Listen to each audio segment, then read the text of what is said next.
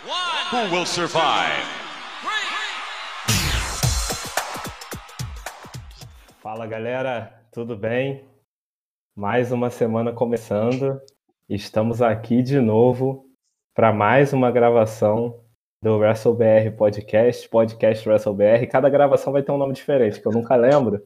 E eu não tenho nenhum papel escrito aqui para lembrar. Então eu começo falando o que eu acho que é melhor. Agora eu vou começar falando os dois. Para todo mundo ficar feliz com o nome do podcast. E o Ayrton também não cortar no salário, né? Mas nosso podcast que trata sobre os assuntos mais relevantes do mundo da luta livre. E hoje tem muita coisa para a gente falar. Hoje tem muita coisa para a gente falar. Porque a gente vai falar de, de diversos lugares, diversos eventos, diversas situações. Hoje a gente vai falar da elite da luta livre mundial, que é o Joshi Pororeso, porque essa semana teve muita coisa boa. A gente vai falar de shows menores também, como o AEW Rampage e o WWE SmackDown, que poucas pessoas assistem, mas tem um público muito, é, muito fã desses produtos, então a gente tem que falar.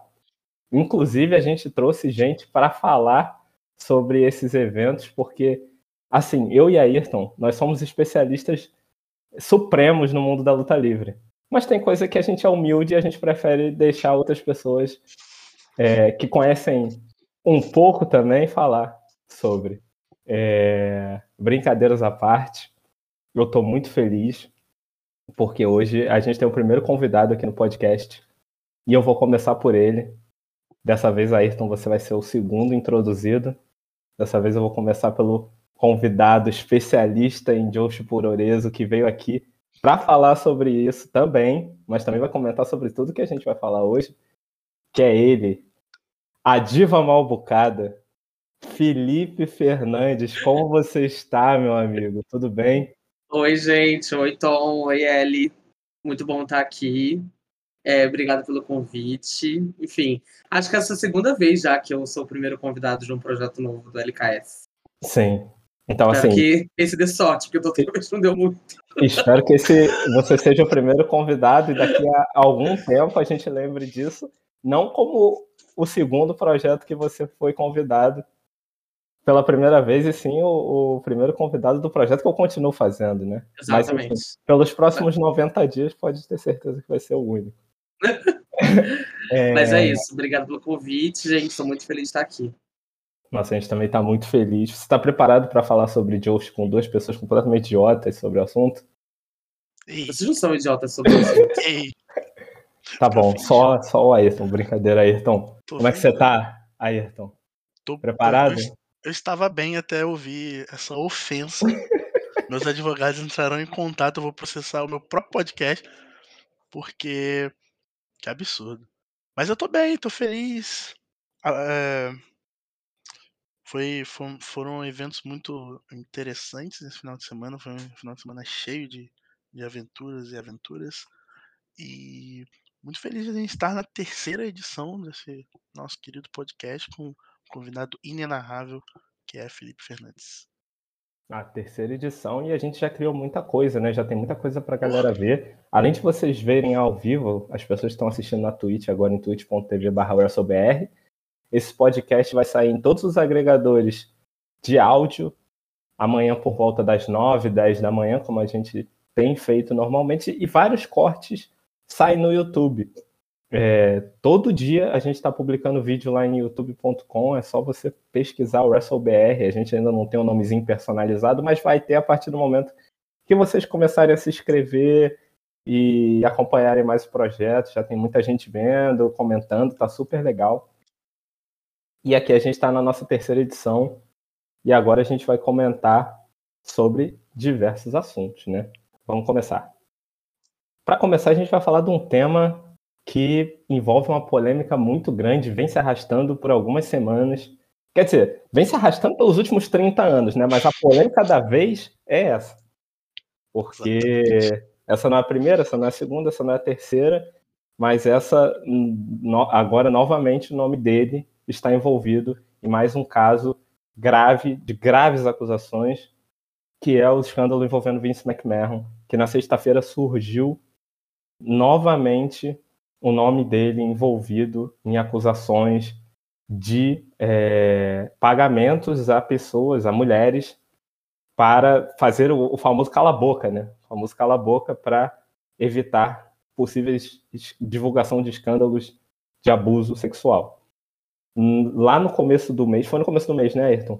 Isso. Lá no começo do mês, o Wall Street Journal, que é um jornal famoso nos Estados Unidos, que ele não trata só de luta livre, né, que fique claro, né, um jornal famoso como o Globo, aqui no Brasil, Folha de São Paulo, etc.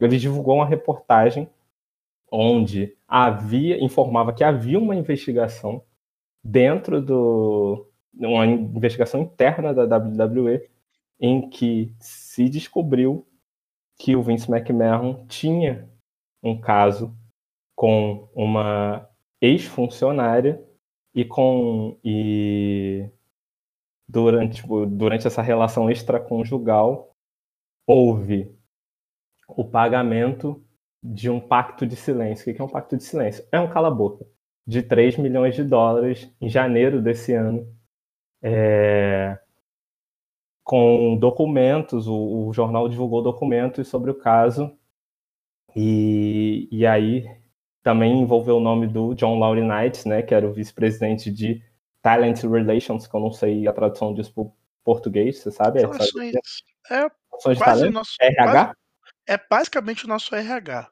Uhum. É um pouco diferente lá porque ele está envolvido mais com o, os talentos on-screen, né, vamos dizer assim, ele tá envolvido com os lutadores, porque lá é, fica um pouco o vocabulário fica meio solto, porque talent pode ser tanto funcionário quanto lutador, né? Então é, ele é a relação ali dos talentos ali que são os que estão envolvidos no, no produto. Né? Sim. E depois dessa, dessa reportagem, obviamente o mundo do, da luta livre ficou em choque, né? É, com essa descoberta houveram mudanças dentro da WWE. O próprio Vince McMahon saiu da posição de CEO da empresa, dando lugar a Stephanie McMahon. John Laurinaitis saiu da posição de VP de Talent Relations. Só que o Vince, por exemplo, ficou ali na posição de é, pessoa cabeça do, do criativo, né? O roteirista principal, né? O roteirista-chefe do show. E enquanto isso acontecia também, o escândalo estourou na sexta-feira após o escândalo. Esses, essa divulgação do Wall Street Journal foi na quarta-feira. Na sexta-feira ele apareceu no SmackDown, simplesmente para falar: vai começar o SmackDown aí, rapaziada. Tô aqui, a galera aplaudiu. Eu acho que num dos momentos mais deploráveis da história da luta livre. Na segunda-feira ele repetiu a dose e fez de novo isso. Só que não acabou por aí, né? Nessa última sexta-feira, Cara, a gente publicou o podcast 9 da manhã, 10 da manhã surgiu a notícia. Wall Street Journal veio com novas revelações em que foi, em que foi divulgado que Vince McMahon teria pagado 16 milhões de dólares em quatro acordos diferentes, incluindo um acordo para uma ex-lutadora, na qual ele fez um, efetuou um pagamento de 7 milhões e meio de dólares pelo Pacto de Silêncio depois de ter coagido a lutadora a realizar um sexo oral e tentar algo a mais além do sexo, não, sexo de fato, depois do sexo oral, e ela não ter aceitado, e ela foi demitida logo depois disso. O contrato dela não foi renovado no ano de 2005, mas anos depois eles chegaram a esse pacto de silêncio, que foi em 2018 quando esse pacto foi acordado. Fora isso, também tem outros diversos é, casos, né? Tem mais três casos em que eles, o Vince pagou cerca de um milhão para uma ex, uma ex-gerente que trabalhou com ele, uma prestadora de serviço que ele pagou mais um milhão. E isso, obviamente, novamente causou uma imensa discussão no mundo da luta livre. Mas esse não é o primeiro caso que envolve Vince McMahon. A gente já tem na lista de, do Código Penal assassinatos, pedofilia, é, a morte de um funcionário. A gente também tem outros casos relacionados a abuso. Então, eu queria começar, eu vou começar perguntando para o Felipe, né? É, depois de tantos casos, depois de 30 anos de casos que a gente vê, tipo, uma certa impunidade, uma certa não, uma impunidade muito clara com o Vince, você acha que isso afeta a WWE empresa, shows, diretamente, porque ele não sai da parte criativa, ele só sai da parte empresarial. Você acha que essa, essa, esses casos vão afetar diretamente a WWE ou vai ser um imenso nada como aconteceram nos últimos tempos? E o Ayrton pode complementar depois, é claro. É, eu acho que vai acontecer nada, né, gente? Acho que vai ser o clássico. É, mais uma vez, mais um crime para conta. Eu acho que, sobretudo nesse tipo de situação, né, que quando saiu essa notícia, né, a primeiro reporte que teve dela, em que a gente não tinha tantos detalhes, né, é, a gente já conseguia ver nas redes sociais, por parte do público, é, até a gente fazendo piada da situação, tipo, é, dos gringos lá, você viu muita gente, tipo, meio que chamando o Vince McMahon de mito, sabe, tipo de coisa. Então, mesmo num cenário desse, a gente está falando de um tipo de crime que já é muito difícil você conseguir repercutir como deveria, né? É, e como deveria, eu estou dizendo, né? Repudiando, é, responsabilizando os envolvidos, né? Criminalizando quem, é, quem de fato deveria, enfim, estar tá sendo responsabilizado pela situação. Mas quando a gente fala de, de assédio sexual, enfim, com mulheres e tal, não é novidade que a gente consegue relativizar até ponto de virar piada, né? Então, não sei, eu não acho que, que isso vai repercutir, não. Acho que pode repercutir, porque a gente já viu exemplos recentes, até em Hollywood mesmo, de coisas parecidas que aconteceram e, e, e enfim, houve uma repercussão é, de proporções maiores. Mas eu tenho uma impressão muito pessoal de que isso também é atravessado por outras paradas, sabe? Eu acho que quando rola um caso desse tipo do Harvey Weinstein, que, enfim, foi punido, né, pelos crimes que cometeu, né, em, em relação a crimes sexuais, é, eu sempre acho que tem alguma outra coisa por trás também, sabe? Porque a verdade é que nesse, na indústria do entretenimento, pessoas igual o Vince, pessoas igual o Einstein são regra, né? Eles não são exceção. Então, eu, eu sou muito descrente de que isso vai, vai, enfim, vai repercutir de, de uma maneira negativa para o Vince, né? É, mas, por outro lado, eu não consigo deixar de ficar triste, porque isso é uma parada que faz muita parte da história da WWE, né? Esse tipo de crime. É, não é a primeira vez especificamente sobre crimes sexuais que a gente está vendo, muito pelo contrário. E isso é uma coisa que, bem ou mal, afeta muito a história do wrestling feminino, se atravessa a história do wrestling feminino, atravessa, atravessa a saúde dessas lutadoras, né? É, psicológica, inclusive, enfim. É, então, esse caso me parece que é só mais um, infelizmente. É triste a gente pensar assim, mas eu não tenho muita, muita esperança de que isso vai dar alguma coisa, não. Exatamente, né? O, pra mim, o, o principal é que não vai acontecer nada, vai, tudo vai ficar como está. É, eu, falo, eu, tava falando mais cedo e eu, eu dei até uma pesquisada para ver se, se era só eu que tava falando sobre isso, mas é, pra, eu e Fê, pelo menos, eu não sei se o L assiste o, o Succession, né? E a próxima temporada que começou a ser gravada agora acabou de ser muito facilitada para eles, porque eles já tem mais um roteiro que eles podem pegar um pedaço ali de ideia para utilizar na, na grande empresa familiar que é a, a, a principal empresa do Logan Roy na, na série, né? Para quem não, para quem tá ouvindo e não, não é habituado com a série, assistam, muito boa.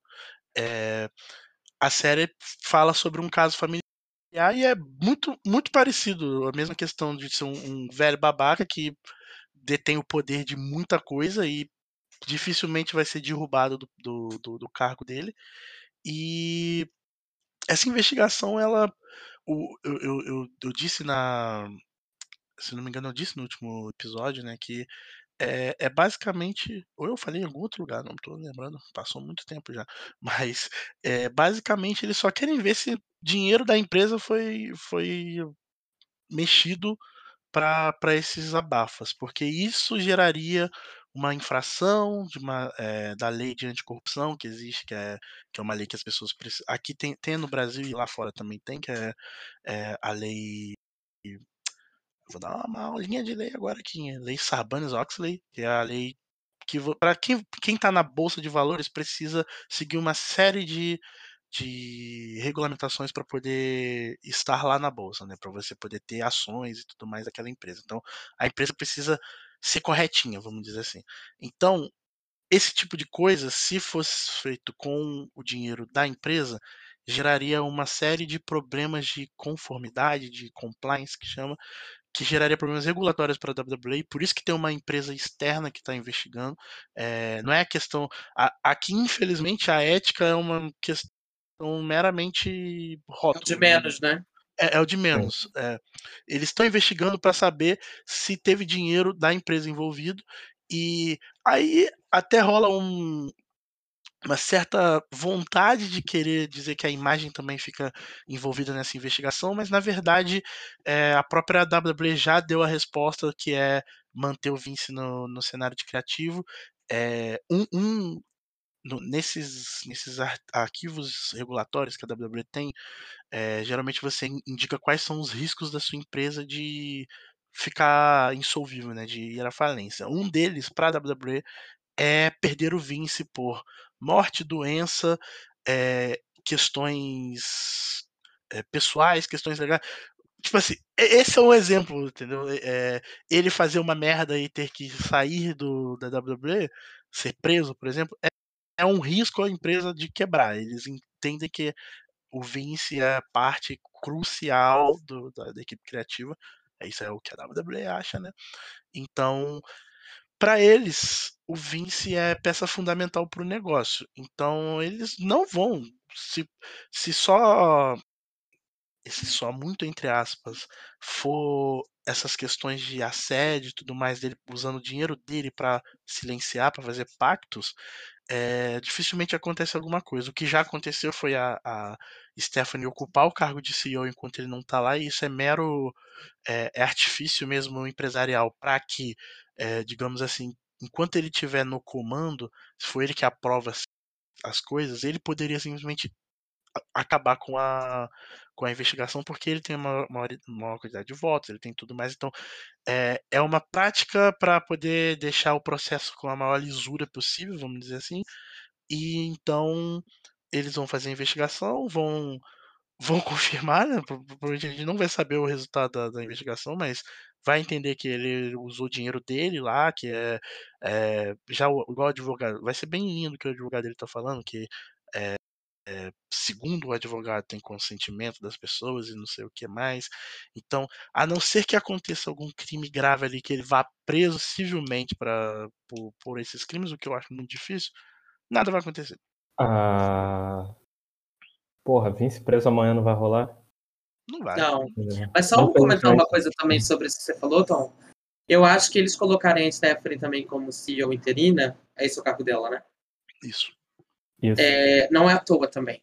Porque primeiro que, sim, tem toda a questão dela ser filha dele e que ela vai, ele vai continuar por trás da empresa, óbvio. Mas a Stephanie é essa pessoa que publicamente a WWE constrói há alguns anos como exemplo da mulher empoderada, da mulher que está atrás, que é a cara também de alguma forma da mudança pro, do produto interno da WWE, né, de, da mudança positiva para é, as mulheres, enfim eu acho que eles colocarem isso também é de alguma maneira também fazer essa performance. É, ao passo que a gente já está vendo que o Vince está cada vez mais tentando marcar território, né, nesse sentido assim, publicamente. E a gente sabe, né, como nos Estados Unidos principalmente tudo viram muito espetáculo e essa coisa das, das performances são muito importantes para esses processos, né? É, enfim, e aí ele tá ali com a filha dele, que é uma mulher empoderada, é, assumindo o cargo dele, e de alguma forma fazendo aparições juntos com ela também, né? Eles saíram aí de um SmackDown correndo para ir ver algum jogo, sei lá, um UFC, não sei se era um jogo UFC. que era. Foi do, do Money in the Bank pro UFC. E aí vai lá, sabe, a família inteira, vai o Triple H, vai a Stephanie, que são essas pessoas que representam essa nova mudança ali junto com o Vince, de alguma maneira validando também, né, o Vince, né? Tipo, é, para mim tá muito explícito, estando implícito que basicamente o que eles querem dizer com isso é Stephanie claramente acha que isso é uma bobagem, entendeu? Então, é, eu acho complicado, assim, acho complexo. Exatamente. O, o CK tava falando aqui que o que mais incomoda nesse caso é que o Vince, o Vince é um babaca e o negócio totalmente nojento e os fãs americanos agem como se fosse mais um dia. E é, fã americano, é, a única coisa que faria eles incomodar é se alguém impedisse o Vince de falar. Aí eles iam ficar incomodados É. com o discurso livre e tudo mais. Fã americano não dá pra se se levar em consideração. Eles são burros. É tudo burro. Então, não dá. Mas eu diria que até os brasileiros É. também, viu? Sendo muito sincero. Eu acho Sim. que isso não é um privilégio do fã americano, não. Acho que isso é um privilégio do, do fã em geral. Porque isso, acontece, isso já aconteceu no Brasil, acontece, acontecerá. Só, só ver o caso do DJ Ives, né? Acho que o caso mais recente, que o DJ Ives foi preso, tem gravações, passando fantástico. E quando ele voltou, a primeira aparição dele no palco, as pessoas aplaudiram ele como se não houvesse amanhã. Então, e teve, e foi apoiado por diversos artistas quando ele saiu da quando ele saiu da, da cadeia.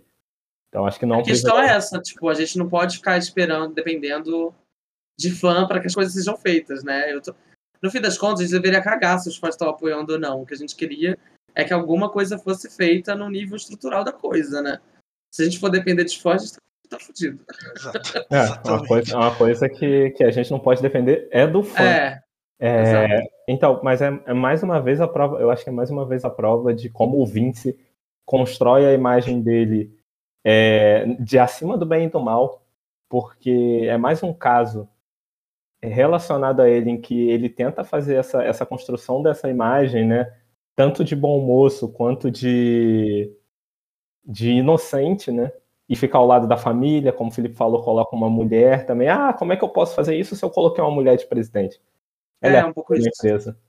É, e também em outros casos, né? O próprio, as próprias notícias que ele estaria produzindo uma série sobre o caso dos esteroides, que ficou famoso nos anos 90, em que ele foi julgado e que deu um, um trelelê danado para a WWE e que foi uma, uma- um julgamento em que ele se colocou tipo o mundo está contra mim e novamente ele vem e faz isso.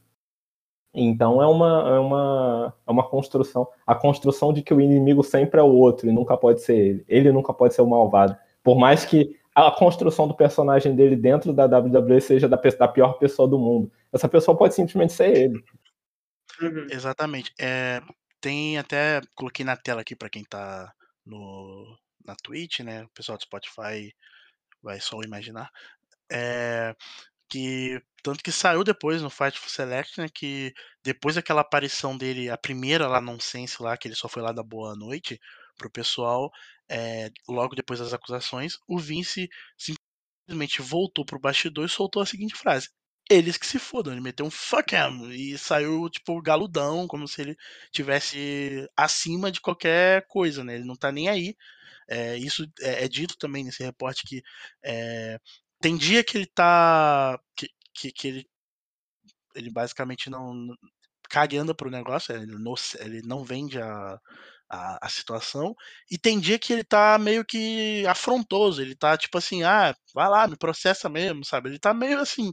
Então, pra ele, isso é, é mera bobagem, né? Ele vê essa, toda essa investigação como se fosse uma, uma palhaçadinha que estão fazendo pra cima dele e, e, e se coloca acima, como bem o L disse.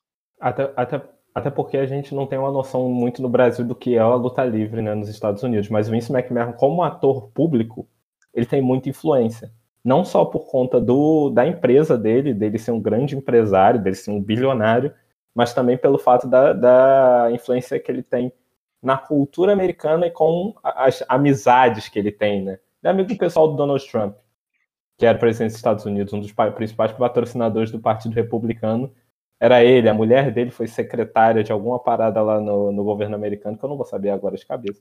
Pequenos negócios. Pequenos negócios aí, pequenas empresas de grandes negócios apresentado por Linda McMahon. Mas o, o Vince é um cara de, de grande influência. Eu acho que pode colocar também na lista do próprio Harvey, Harvey Epstein, que também era um cara amigo pessoal do Donald Trump, que também foi condenado, mas também que tinha grande influência. Então, é, essas pessoas nunca acham que vão cair nesse, tipo, nesses esquemas e serem condenadas, serem julgadas ou sofrerem a é, sofrerem um julgamento público porque elas estão acima do bem e do mal. Você vê o público olha a olha como gênio e ele tem judiciário, tem influência ali e tem todo mundo na mão. Então eu, eu acho que ele nunca vai achar que ele vai cair, ele, vai, ele pode morrer antes de ser condenado, sabe? E, e é, muito, é mas... é, muito, difícil chegar uma condenação no, no Vince, porque ele tem tanto poder e tem tanta gente embaixo para cair antes dele que ele consegue se safar. Eu acho que os crimes que ele tinha maior chance de, de cair, ele conseguiu se safar. Ele, ele usou o próprio sistema para se safar. Por exemplo, no caso do, do Owen Hart, ele simplesmente ele fez uma contra um contraprocesso, né, em cima da, da Marta e, e aí ele basicamente esmagou ela no, no julgamento, porque é, enquanto ela processava a empresa pela negligência com o Owen, a empresa processava ela de volta, que é uma, uma coisa que é muito comum lá, de, de fazer um processo em cima e ainda por cima colocou isso sendo num estado, ela sendo, sendo do Canadá era mais difícil dela conseguir é, ter o recurso suficiente para ela. Então assim, se ela quisesse ir até o final, ela pode, poderia até ganhar o processo, a gente poderia até ter visto o Vince preso, mas não valia a pena. É, é uma guerra que é muito difícil de ser ganha porque não dá nem para ser garantido que ela ia, que ela venceria o julgamento. Então é, foi até inteligente da Marta de enxergar que isso não daria em nada, a, fez, aceitou né, os, se não me engano, 18 milhões de dólares na época, e usou esse dinheiro para fazer a Fundação Reinhardt, que pelo menos ela conseguiu transformar uma situação completamente horrível em um poder de transformação na vida de outras pessoas. Então, é, meio que é muito difícil você derrubar um bilionário. Eu, eu não lembro de cabeça aqui um bilionário que tenha cometido diversos crimes e tenha pago em vida ou sobre os crimes que ele cometeu. De cabeça eu não consigo lembrar, assim. Só, é, só, existe um jeito de derrubar um bilionário e a gente não pode dizer aqui, porque se, se cortarem, a gente pode acabar. A Bin, alô, Bin, um abraço. É, mas eu quero saber vocês uma palavra, assim, o, o CM Punk há 10 anos atrás ele tentou profetizar falando que a empresa só melhoraria se o Vince McMahon fosse lá pro colo do 7. Isso é papinho, mas, gente. Mas olha só, sim ou não, com, com Stephanie Triple H no comando, vocês acham que a WWE melhoraria, mudaria o discurso? Porque não. é tipo é tipo você sair do do partido PSL e ir pro partido novo, entendeu? É a mesma coisa, só que novinho, tá ligado? Exato, é. Sabe aquele meme do, do avião com um monte de bomba e depois o, avi o mesmo avião com vários desenhozinhos de flor, bandeira arco-íris e tudo mais. Igual, é. Bombas, eu acho é... que não tem nem isso. Porque... É, eu acho que é isso que eu ia falar agora também. Eu acho que não tem nem a bandeira. Pois é, vai, não muda. É, o discurso vai ser é a mesma coisa que a gente vê aí com startup hoje em dia. A diferença, eu acho, é que é, existe mais chance da casa cair com eles, assim, porque é, o Vince, ele, ele já tem 80 anos praticamente, né? 80 já? Ele já bateu 80? Não, 76, né? Ele já tá quase na casa dos 80, então ele é macaco velho, ele é velho de guerra, ele sabe se livrar desses, dessas tretas. Não sei dizer se a Stephanie e o Triple H teriam a mesma, o mesmo desvio que, que eles têm um desvio de caráter, a gente pode até concordar, mas não sei se eles conseguem chegar no, no ponto de sujeira que é o Vince de trocar qualquer resquício de honra a troco de, de tudo, do, do poder, sabe? Então talvez eles tenham uma certa vulnerabilidade que faria eles, é, quando eles assumirem a empresa, caírem em algum problema, sabe? Ter alguma coisa que eles não vão conseguir vencer esse cabo de guerra. Mas aí é uma coisa muito hipotética, tá muito longe disso acontecer. Primeiro você tem que morrer e vaso ruim não quebra. A gente já viu aí diversas vezes, em diversas situações, que vaso ruim não quebra. Quando quebra, demora. Ele faz um estrago ainda muito maior antes de quebrar. Então, sei é, lá, acho que daqui uns 20 anos a gente consegue ter uma, uma visão melhor. pode estar vivo daqui a 20 anos, né? Isso que é mais surpreendente. Isso que é, é... Vou acender minha luz aqui rapidinho, peraí. Pode acender, fica à vontade. Enquanto isso, a gente vai, vai fazendo os comerciais aqui, porque agora a gente vai falar de uma coisa mais legal do que do que esse caso, né? Esse escândalo. É... Porque esse, esse, eu acho que a gente ainda vai ter muito que comentar sobre o caso Vince McMahon, porque o Wall Street Journal está soltando as coisas aos poucos, né? Essa não é a prim... não, já é a segunda notícia e provavelmente eles têm mais informações, eles devem estar coletando dados, eles devem estar fazendo acordos com as pessoas, porque as pessoas também têm que liberar o que eles vão, o que eles vão falar, até porque envolvem pessoas que podem ser facilmente encontradas. E então a gente ainda vai ter muito para falar. É, e não só isso, né? Eles também precisam ter segurança jurídica sobre o que eles vão reportar, né? Porque se você olhar os, os, artigos do, do Wall Street, em toda frase tem uma vírgula dizendo pessoas próximas ao, ao familiares ao, ao acordo disseram. Eles sempre colocam isso porque se eles colocarem uma frasezinha sequer sem o cuidado jurídico, o Vince simplesmente consegue uma eliminar alguma coisa para mandar o artigo sair do ar. É, é, é assim, é tiriqueada. É, é, é, um desviozinho ali que eles deixarem, um mole que eles derem no, no texto, o Vince consegue abafar o, o incêndio. Assim, é, você tirar do ar, você já resolve quase metade do problema de imagem que ele tem. O filme vai falar que não existe, mas. Isso é bizarro, isso é bizarro. Mas então vamos partir para outro assunto. Vamos falar finalmente de wrestling, mas antes, quem está aqui na Twitch deve estar tá vendo a tela do Felipe. Atrás do Felipe tá tendo um pôr do sol maravilhoso. Ah, né? Tá, tá lindo. Ali na região ali do maciço da Tijuca, tá tendo um pôr do sol incrível. Eu tô, tô São... quase batendo palma aqui. Quase esquina da Doc Lobo com a... a Doc... São Francisco Xavier. A Doc Xavier. Lobo Esquina com a São Francisco Xavier, 5h44 da tarde, um sol maravilhoso. a chuva não está castigando os cariocas hoje. A chuva não castiga claro. os cariocas. E São Paulo não tem isso, né, Felipe? São Paulo não tem, não tem isso. Não. Infelizmente não tem pôr do sol em São Paulo, tá sempre Não tem pôr do sol. tem, não tem, tem Tijuca. Tem prédio do outro lado. Poxa vida, né? Nossa, que triste, né? Não é à toa que se chama Selva de Pedra. Como é que é ir pra praia em São Paulo, né, cara? Não é. Isso é muito legal. Tem que descer pro litoral. Né, putz, pegar duas horas, né, cara? Agora, vamos falar de luta livre. Finalmente, vamos falar de luta livre. Mais ou menos, né? Que agora a gente vai falar de SmackDown e Rampage, que é mais ou menos luta livre, né? O SmackDown a gente não vai falar de luta livre, porque o show, Ayrton, você que é especialista em WWE aqui, você é praticamente a própria WWE encarnada, tá até com a camisa do pai, Roman Reigns. É... SmackDown foi bem ruim, né? Foi bem ruim. Vou passar os resultados aqui rapidinho pra galera, que a galera provavelmente não viu. É... E o que, que teve de, de luta? Viking Raiders venceram Jinder Mahal e Shanky. Shinsuke Nakamura venceu Ludwig, Ludwig Kaiser com o Gunter, ele é o soldado lá do Gunter. A Ronda Rousey venceu a Natália. Os Usos venceram os Los Lotários numa luta chamada Championship Contenders, que é se você ganhar o campeão, você luta contra o campeão. Eu acho isso muito bom. O Drew McIntyre venceu o Bush. Cara, o Butch, né? Não teve uma luta com mais de sete minutos nesse, nesse show. A, a luta que teve mais. É, teve maior duração foi Nakamura contra Ludwig Kaiser, que teve 6 minutos e 40. Então, daí vocês podem ver o nível do show. O Cage Match deu 4 ponto 27 para essa luta, foi a única ranqueada, né? Que ela teve mais de 5 minutos. Então vamos falar do que importa no show do SmackDown.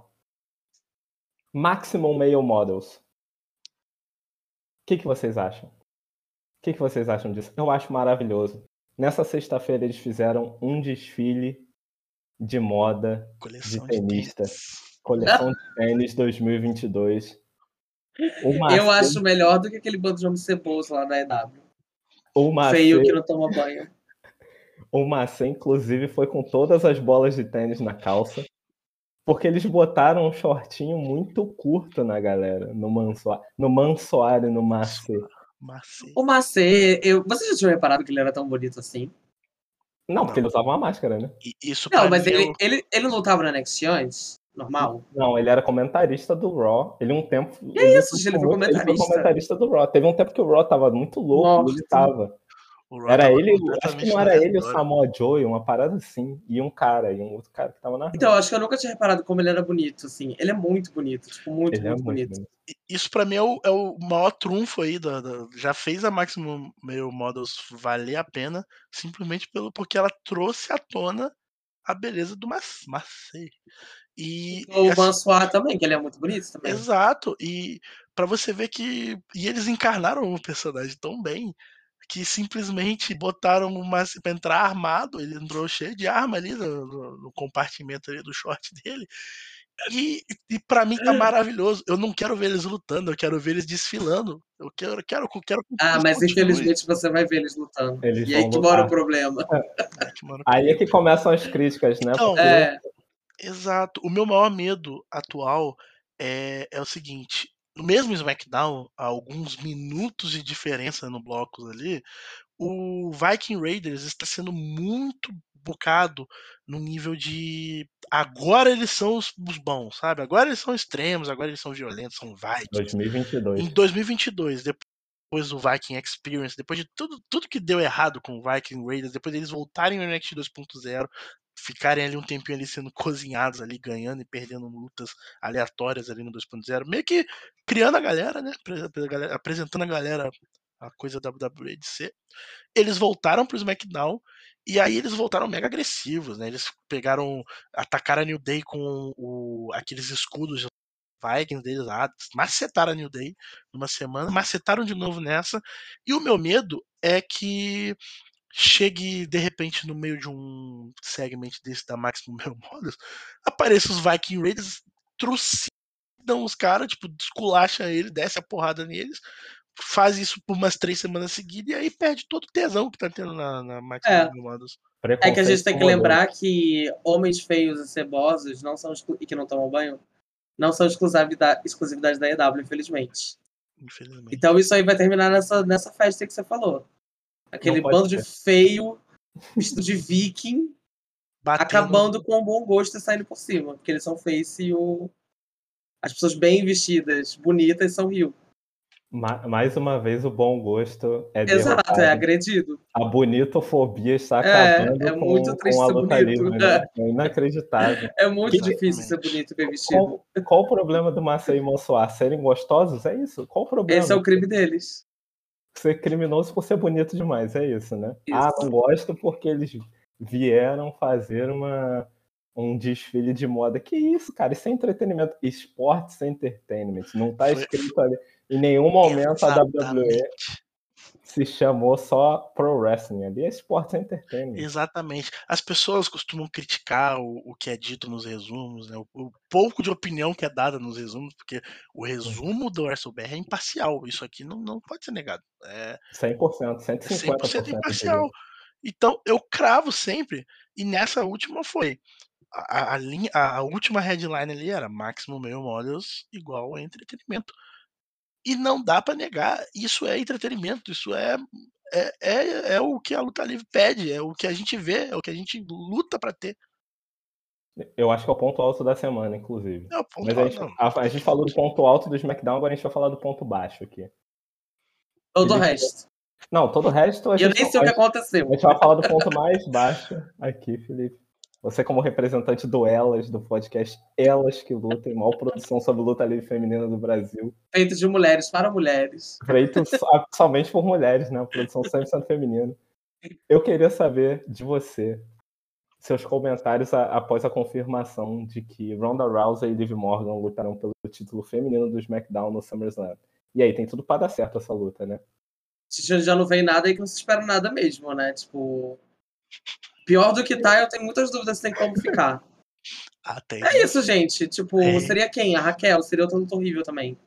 É porque assim, eu odeio Ronda Rousey, todo mundo que acompanha o nosso podcast lá sabe que eu não tenho paciência nenhuma pra ela. Mas também não é como se ela fosse a única lutadora ruim desse elenco, né? Então, assim, se fosse a Raquel, pra mim seria tão ruim quanto. Eu não acho a Liv Morgan uma boa lutadora também, gente, sendo muito sincero. Tipo, É Pra esforçada. mim, ela é uma lutadora ok quando ela está em lutas com muita gente. Tag, é, a própria Money in the Bank, eu acho que ela mandou bem. Mas ela não consegue segurar uma singles match sozinha. E, e é isso, né? A Shotzi, coitada. Tá pisando no ringue e tá lesionando as pessoas. É, você não sabe nem se você sai viva numa luta com ela. Não tem o que fazer, gente. É, não tá, não tá, não tá não vai ter jeito. Vai ter que dar o título pra Bolt. Vai ter que é dar de volta pra Natália. Eu acho que a Natália é a melhor opção das três, aí. Diga. Não, é muito ruim. Mas é isso assim também. Se não fosse isso, seria o quê? Contra a Charlotte também, Charlotte voltando. Sim, claro. Eu não consigo muito. Eu amo muito mais. Não, eu amo a Charlotte, vejam bem. Não, não me entendam mal. Mas é que nada é tão. Entendeu? Você fica animada? Eu vou, eu vou perguntar pra você. Você fica animado de ver Charlotte Flair contra Liv Morgan? Não, não fico animado de ver nada Então. que tenha Liv Morgan, sinceramente. Então eu não- pronto. eu realmente não, não vejo o que as pessoas veem nela, tipo. Cara, se você. A Liv Morgan, sendo muito sincero, eu acho que ela só faz sucesso porque ela é branca, loura e bonita. Tá sofrendo bonitofobia aqui. A gente É. Mais uma vez, Não, eu acho mesmo. Eu acho mesmo que, tipo, a galera só fica coisando. Ai, porque a Liv Morgan, não sei o quê. É igual na época das divas, gente. Ela é, uma, uma- ela é linda e tal, e as pessoas gostam de ver pessoas bonitas na TV. Eu não critico, assim, né? Mas. Exato. Mas a verdade é que a galera, eu acho que eu, é o único motivo pelo qual eu consigo ver as pessoas gostando da Liv Morgan. Eu acho que isso é o maior catalisador, é o que facilita as pessoas terem essa boa vontade com ela, sabe? Essa- É. É, Mas tem uma parte de que a, a beleza eu acho que contribui 90% nessa boa dessa parte, que é ela, é, é- ela ser aquela pessoa carismática do vamos lá, galera, sabe? Ela ser aquela coisa meio é, vou trabalhar porque eu mereço. É, é a simpatia. Porque assim, simpatia. Porque se fosse por questões de, de estética, assim, a- é, eu acho que pode ser debatível, mas eu, eu acredito que a maior parte do público acha a Carmela bonita também. E nem por causa É disso, verdade. nem É, por causa disso as pessoas valorizam, porque ela não é simpática. A Carmela. Mas é porque a Carmela é muito, ela é muito pior do que a Liv É, porque a né? Carmela é antipática também, né? É, não, e a, a Carmela é tipo assim. Então, assim, a Carmela nos últimos tempos, ela. Eu não tô defendendo ela, pelo amor de Deus, não, não me entenda mal. Ela tem feito meio um caminho, assim, que a Liv percorreu um pouco, de querer mostrar que ela é esforçada, sabe? Querer provar valor. Ela tem falado coisas, ela tem agido dessa forma, tem apare... tentando aparecer de qualquer maneira, assim, pra provar o valor. Mas ela. O principal ela não tem que é a simpatia. Ela é o, o oposto da simpatia. Não, a Carmela é horrível. Então, aí você vê a diferença, assim, as pessoas não fazem campanha pra Carmela ganhar, e não é por causa dos personagens ruins dela, porque personagem ruim pra personagem ruim, a Liv Morgan até agora, ela tem um personagem horrível, assim, ela- ela- esse Watchmen dela é uma, é, é talvez a melhor fase dela, mas isso não significa que é uma fase boa, é uma fase ali que com- complementa o, o que ela é, o que ela representa, então, mas a Liv sempre foi uma coisa meio perdida ali, né, ela, ela meio que quando saiu a Ruby Riot do, da WWE, quando a Ruby Soho foi pra EW, a gente ficou só fazendo contagem regressiva pra ver que horas que o contrato da Liv ia acabar, mas aí ela conseguiu se encontrar ali dentro do que ela tem. Então, pra mim, é, é mais essa questão. É isso. Exato. ela tem. Eu, eu gostava do queerbait dela com a Rhea Ripley. Eu tava torcendo por essa tag. Isso, o João. Mas uma- aqui, né? Uma Não- coisa que eu não, eu não aceito é falar que a Liv Morgan tem futuro, que a Liv Morgan tá evoluindo e que ela é esforçada. A Liv Morgan está há oito anos na WWE. É, esfor- esforçado todo mundo, Tipo, muita gente é esforçado. né? Ela está há quase 10 anos nessa empresa. Tipo, 10, a- 8 anos, às vezes, é o tempo de carreira de alguns lutadores. Tipo, pra mim, não dá pra falar que a Liv Morgan é esforçada. Ela é ruim, gente. A gente tem que aceitar que ela é ruim. Eu acho É. que talvez seja o fato de que recentemente ela começou a mostrar mais coisas, sabe? Ela começou a, tipo, a. E não digo que ela, que ela evoluiu no, no, no- no wrestling, mas ela tipo, começou a mostrar que ela treinamentos, ela treinando até com o Ali, ela fazendo, tipo, sei lá, acho que ela começou a querer mostrar valor, sabe? Ela começou a querer se valorizar. É tipo quando a pessoa tem um currículo dela lá muito tempo que não atualiza, ela começa a fazer um monte de certificado, traz certificado e postar no LinkedIn pra poder se valorizar, sabe? É tipo, essas postagens dela pra mim é o LinkedIn da luta livre dela, sabe? Não, mas Mas eu fui convencido opa, que é né? isso. A Liv Morgan, ela faz sucesso porque ela é simpática. É, eu acho que não, não tem. Eu acho que a luta dela no SummerSlam com a Ronda Rousey vai ser aquilo, né? Se durar mais de dois minutos e meio, vai ficar bem chato. Eu acho que assim, tem que ser um booking meio Brock Lesnar, entendeu? Porradaria, porradaria, acabou. E ela vai perder, né? É, eu, eu sinto É. que a Honda vai simplesmente jogá-la pro alto, fazer o, o, o finisher dela lá, o que ela tá usando, né? O Ankle-Lock. A Liv vai bater, e aí a gente vai ouvir a música da Charlotte Flair e é isso. Ou- acho que é o- Ou- ou a, a Charlotte entra e custa a vitória pra, pra Ronda. É, pode ser É, também, então, porque o- é é, igualmente ruim. Exato. A, a outra possibilidade que eu tinha pensado era exatamente da a, Mas, a luta ficar um feijão com arroz, aí a Charlotte toca a música da Charlotte, a Honda é distraída, roll up, um, dois, três, Liv, até tem o título. só pra ela uma defesa. E aí, tipo, no próximo pay-per-view ela perde. Que eu não acho que ela chega ao Survivor Series como campeã, porque até coisa do Champion versus Champion, eles não vão deixar a Liv Morgan. Não, não. eu- Enfrentar a Bianca. Eu, acho que Ela ela, não ela consegue perde falar, tadinha. Ela não consegue, gente. É...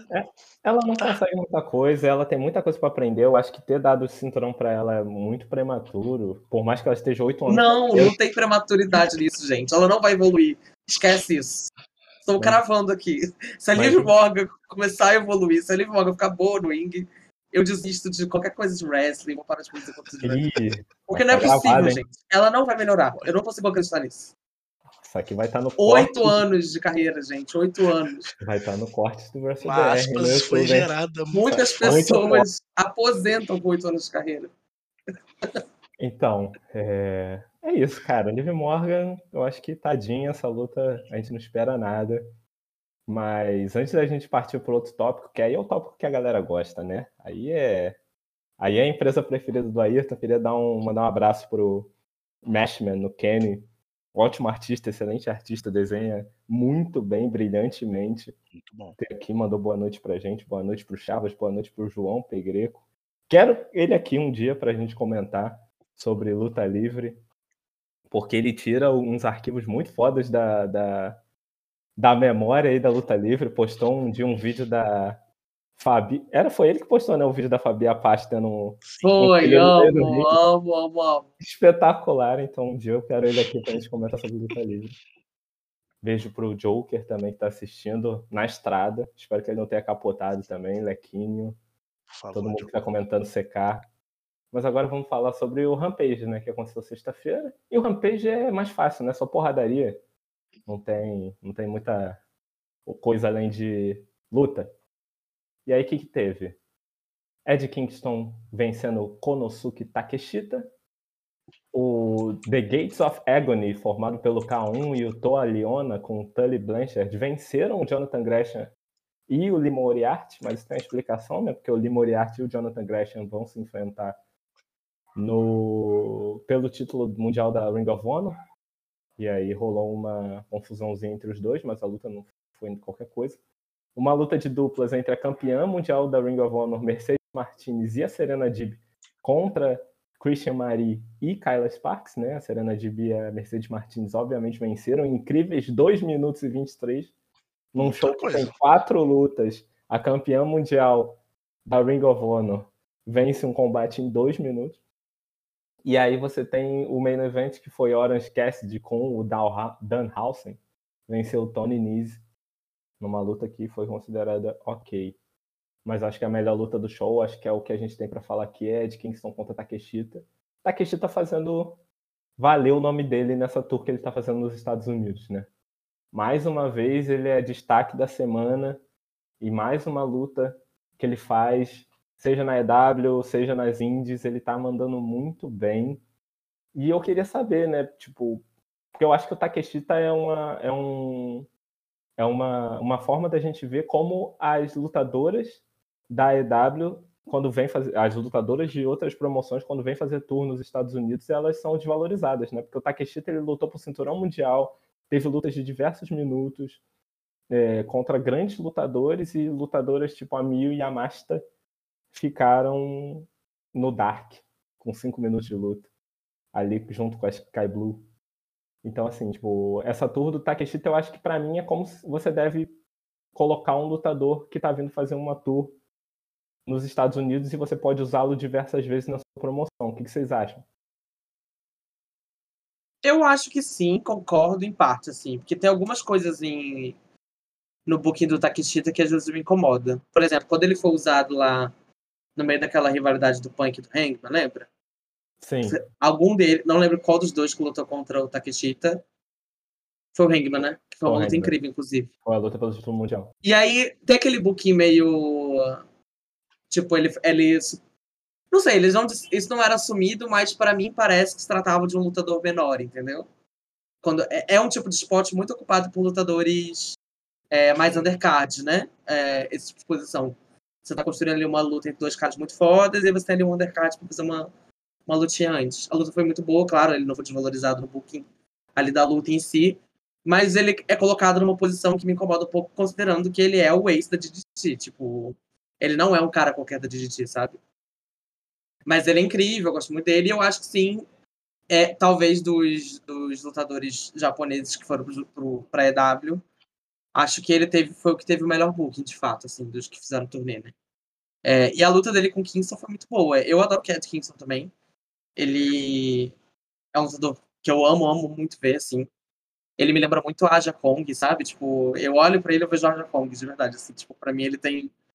Muita gente compara ele com os outros caras do Puroreza, as lendas do wrestling masculino, mas ele pra mim tem uma coisa muito parecida com a Aja Kong que eu adoro ver. E a luta dele com o Takeshita foi fantástica, assim, só porradaria.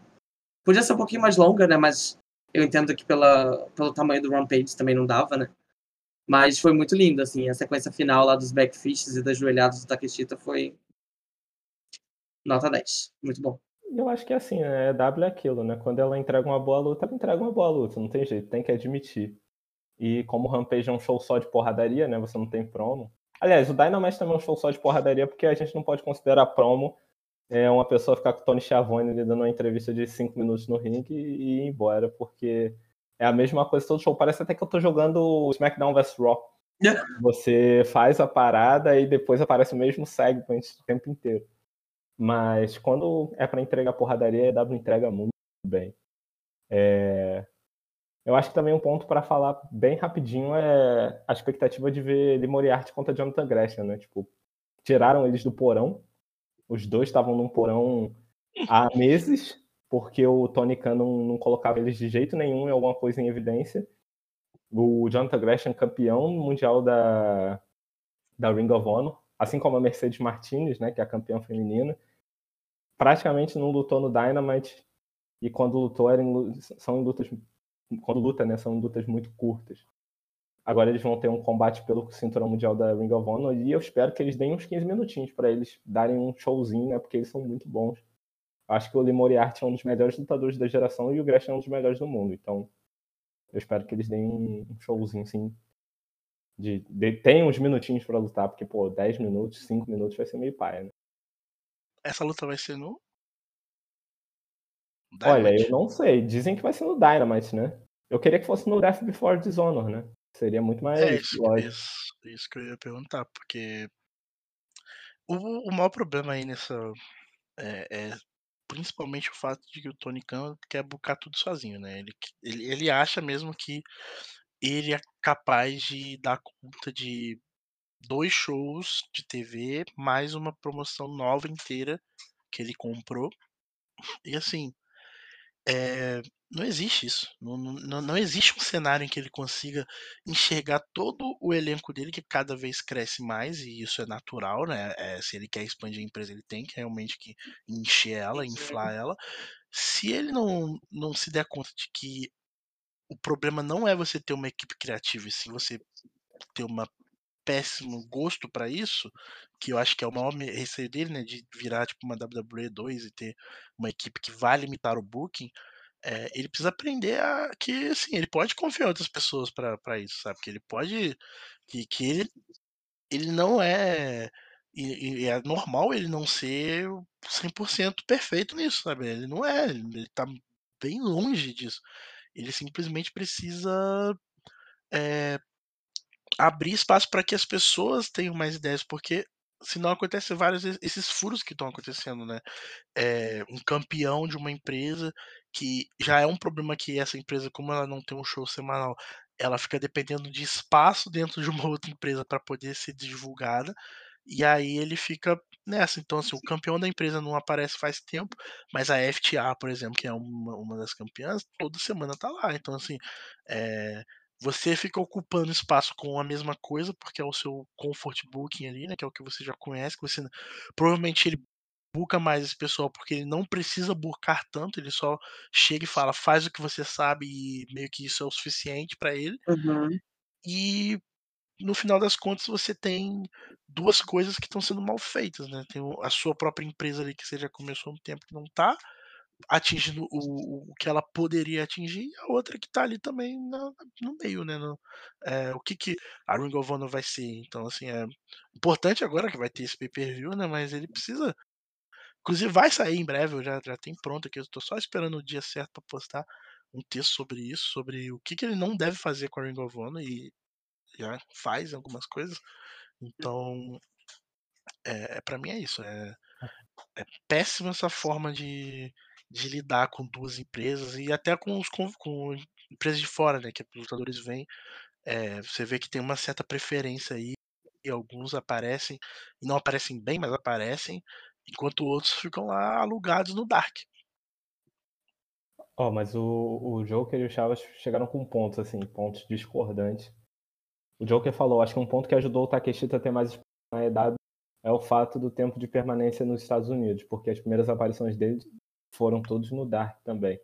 Só que aí o Chaves respondeu, M. Sakura leu e chorou no backstage, mas concordo, porque Tal qual a mãe do realmente, né? jogador Pedro do Flamengo chorando porque ele tá sempre no banco. A mãe de M. Sakura nesse momento tá desesperada. Realmente, a M. Sakura tá presa ali no EW Dark e não consegue achar o cadeado, ou a chave do cadeado pra sair. Mas aí, pra mim, o negócio da M Sakura é mais além, né? Tem. Aí é o babado do Tony Khan com a divisão feminina, né? Que é assim. Problemático, né? Não existe. Não. né? Acho que não existe na divisão. Não, pois é. E eu É acho que decorativo. eu acho que essa, essa, essa questão da M. Sakura é bom pra gente começar a pegar um gancho pra gente falar do, do próximo assunto, né? Que é- agora é um assunto gigantesco, né? Que a gente vai falar de, da Elite, né? A gente falou da All Elite, mas agora a gente vai falar da Elite da luta livre, que é o Josh Purureso. Estou muito feliz de estar assistindo esse final de semana, assistir tudo que há de belo no Josh Purureso, assistir eventos e eventos. É, mas eu acho que assim, eu tava pensando nisso hoje à tarde, né? Tipo, o Felipe assiste, assistiu muito mais horas que a gente de, jo, de Josh Purureso. Então ele vai saber melhor, assim, falar do que a gente, né? Eu tava ouvindo o episódio delas que lutem, o último que vocês lançaram, né? Sobre é, as melhores coisas que aconteceram no primeiro semestre de 2022. Uhum. E vocês falam que esse primeiro semestre é um ótimo semestre para a luta livre japonesa, a luta livre feminina japonesa, porque tem muita coisa acontecendo, né? Eu, pelo menos, quando começo a ver, eu vejo uma efervescência, muita coisa acontecendo, muita coisa boa. Tipo, hoje, é- é- essa semana eu vi 10 lutas muito boas, num, esse, esse final de semana. Eu vi 10 lutas muito boas, pelo menos. E isso é muita coisa para três dias, para um espaço de três dias. É, e essa semana eu acho que a gente teve três grandes eventos, assim. Eu acho que dois que o público da América conhece muito mais do que, que são os eventos da Tokyo Joshi e da Stardom, né? O Summer Sun Princess e o Midsummer Champions. E a gente também teve da Sendai Girls. E também a gente teve mais alguns, né? Mas eu acho que esses, esses três foram os, os maiores. Ou esses dois primeiros, né? E o da Sendai Girls o menor, não sei. É... Mas a gente teve muita luta boa, né? E eu acho que para pegar esse gancho da EW, a primeira coisa que eu, que eu queria comentar é a luta da Miyu Yamashita com a Thunder Rosa. Que é uma luta que, a, por exemplo, a, a Thunder Rosa precisou sair dos Estados Unidos para fazer uma luta melhor do que ela vinha fazendo na média. Porque ela teve uma luta de mais de 10 minutos com alguém que não se chamasse Britt Baker e que é, desse condições a ela dela ter um estilo mais agressivo também dentro do ringue. É... Felipe, o que, que você achou dessa luta? Depois a gente vai falar, obviamente, um pouco mais do evento da Tokyo Joshi, mas eu acho que é, é para exemplificar um pouco tipo, como é esse tratamento do Khan com a divisão feminina. Porque ali ela já teve mais um tempo, teve um tempo de combate, o combate foi bem bom. Eu achei, pelo menos, né? Não achei o melhor da noite ali do evento, mas achei um combate bem legal. E que mostra que, tipo assim, a Thunder Rosa tá um pouco escondida. E eu acho que a gente tem uma Thunder Rose ali muito melhor, pode se apresentar muito melhor, mas que tem pouco tempo para isso. É, eu acho que você falou tudo, assim, né? Eu acho que no fim das contas a plataforma é o que importa, né, para uma luta. Muito mais do que a qualidade técnica dela. Porque é você conseguir criar um ambiente em que as pessoas se importem com o que elas estão assistindo, né? Eu acho que um exemplo bom disso foi a própria última luta da Thunder Rosa no, no PPV da EW, que foi o Forbidden Door contra Tony Storm. Que assim, eu, não achei a luta ruim, eu achei uma luta bem ok, na real. Só que, tipo, não tinha. Quando você para pra pensar, não tinha muito como você gostar daquela luta também, sabe? Porque meio que tava tudo armado para que todo mundo cagasse pra aquela luta, né? É, era uma luta, tipo assim, a New Japan não tem divisão feminina, então ninguém entendeu por que aquilo estava acontecendo. É, ao mesmo tempo, você também não tinha ninguém, sei lá, da Stardom, que é uma empresa parceira da New Japan ali naquele evento. Então meio que tava tudo meio que armado para todo mundo cagar e como cagou, né? É, e quando você vê a Thunder Rosa entrando como campeã, né, num, numa arena grande lá no Japão, é, enfrentando a ace da, da, da, empresa, enfim. Você tem toda uma pompa ali que já tá posta, né, de... Vou assistir uma coisa especial, né? Eu achei que a luta foi bem divertida. É, eu, hoje em dia, eu confesso pra vocês que eu me questiono muito se eu gosto da Thunder Rosa mesmo ou não. Porque eu sempre gostei muito dela. Mas às vezes eu paro a pensar que eu realmente gosto dela. Porque para mim ela tem muitos momentos, assim, muitos altos e baixos, né? Mas a Mil Yamashita é fantástica. Ela é facilmente uma das cinco melhores lutadoras do mundo, assim, atualmente. Então, não tem como o combate ser ruim. Foi muito legal também, porque aconteceu num evento em que finalmente oficializaram a volta do, da interação do público, né, sonora do público, né, porque para quem não sabe, é, no Japão até então, por conta da Covid, é, rolou uma restrição muito específica de que as pessoas não podiam gritar, não podiam falar durante os shows, né? Para você não emitir som e, enfim, não ficar jogando partículas de saliva para fora. É uma regra muito específica, mas que estava rolando até agora. Ainda está em algumas empresas e algumas arenas, mas a Tokyo Josh finalmente oficializou é, a volta da interação com o público, então o público estava muito presente nas lutas vocalmente, né? Então foi muito divertido de assistir, né? E, e, eu acho que essa luta, né, que ela tinha uma estipulação de que se a Mil Yamashita derrotasse a Thunder Rosa, ela conseguiria uma chance pelo título nos Estados Unidos, né? E ela venceu e vai, então essa, a gente vai ter essa mesma luta, né? Valendo o título feminino da EW agora nos Estados Unidos. Acho que essa história vai ser uma boa prova de como a plataforma importa, né? Porque eu tenho muitas dúvidas se na EW a gente vai conseguir se importar tanto é, com essa luta, como a gente se importou agora na, nesse último, nessa última sexta. Porque também tem muito, muitos ifs, né? Antes de falar. É. Tem muitos ifs, É. né? Porque se a luta vai ter tempo, se a luta vai ser num pay-per-view, se a luta vai. Eu vai acho que vai ser no Rampage, sendo sincero. Não, Ou, ou Tem a vantagem que a gente vai conseguir assistir pelo YouTube, né? Vai ser de graça. realmente. Realmente, aí abre com amplo, amplo público. Essa- né? Esse foi um ponto que, inclusive, é, sem querer atropelar o assunto, mas atropelando, quando a gente comentou sobre o fato que o All Atlantic Championship lá novo vai ser defendido na Rev Pro e aí vai ser reprisado no AEW Dark, Isso. a gente comentou isso e teve um, um rapaz que tava falando, olha lá, o cara tá reclamando de que uma luta vai estar acessível de graça no YouTube. Assim, é.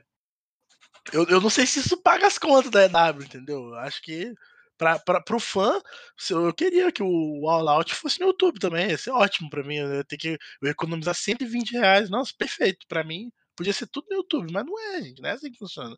Não é assim que você valoriza as coisas. Eu acho que a É, e é isso, né? tem Tipo, também uma certa falta de consideração com a própria lutadora, né? A Miyu Yamashita. Tipo, pra mim, você ter uma pessoa do calibre da Miyu Yamashita no seu show é, é um grande prestígio, entendeu? Tipo, pra você, sabe? Eu acho que a Miyu Yamashita não tem que agradecer a EW. Eu acho que a EW tem que agradecer de estar na frente de uma lutadora geracional como a Miyu Yamashita, sabe? E... Mas até aí, né, a gente já sabe, né? Se eles não conseguem respeitar uma pessoa igual a Amy Sakura, sabe? É, eu não sei quem que eles respeitariam, sendo sincero.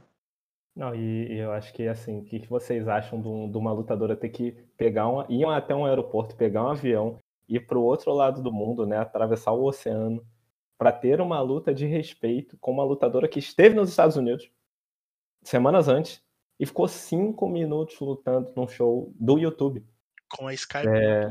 porque Ela nem entrou com a, tema, com a música tema dela, né?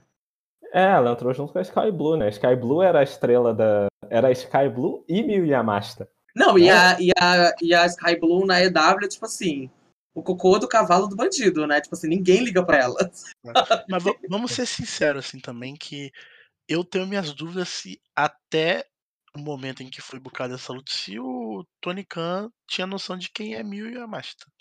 Eu acredito que eu acho que ele nem sabe, que nem sabia quem era. é, tal Surpreenderia. qual, tal qual boa parte da, da, da divisão feminina que ele não conhece. E ele, ele claramente não, não se importa em dizer que não conhece, ele, ele dá um, uma sambada no, no assunto, mas é uma coisa que ele nem comenta, ele não não fala sobre, as pessoas não perguntam também. Você vê a coletiva lá, várias perguntas idiotas sendo feitas, mas não chega alguém pra ele perguntando sobre isso, sabe? Sobre É, por que, que você colocou um dos principais nomes do Josh Progresso pra lutar só 5 minutos no Dark? Ninguém vai fazer essa pergunta pra ele, sabe? Exato. Até porque o desconhecimento também sobre as, as promoções do Japão também, são, também é grande, né? Exato. É O, o- hoje o maior jornalista, vamos dizer assim, de, de luta livre é bloqueado pelo perfil da Estado, né? A gente teve essa informação. recente. É, então fica um pouco complicado você cobrir, mas eu, é, eu acho que a gente vai, vai depender de, pra ver o que vai acontecer com o Miyamashita contra Thunder Rosa, de onde vai ser, como vai ser. Talvez não seja no pay-per-view. Não sendo no pay-per-view, as chances dessa luta ter mais de 10 minutos são mínimas. Eu vou ser sincero pra você, eu vi é, mais cedo, eu tava pesquisando sobre a luta e tudo mais, e aí o- que me chamou a atenção foi que tiveram diversos tweets, tanto em português quanto em inglês, falando sobre a oportunidade que eles têm de colocar essa luta no All Out. E, pra ser sincero pra mim, até então isso é o maior delírio coletivo que eu li, porque o Primeiro que o All tá longe, né? o All Out não só tá longe, como é, agora até tem mais chance porque o Tony Khan adora pegar carona no que as pessoas falam e querer fazer.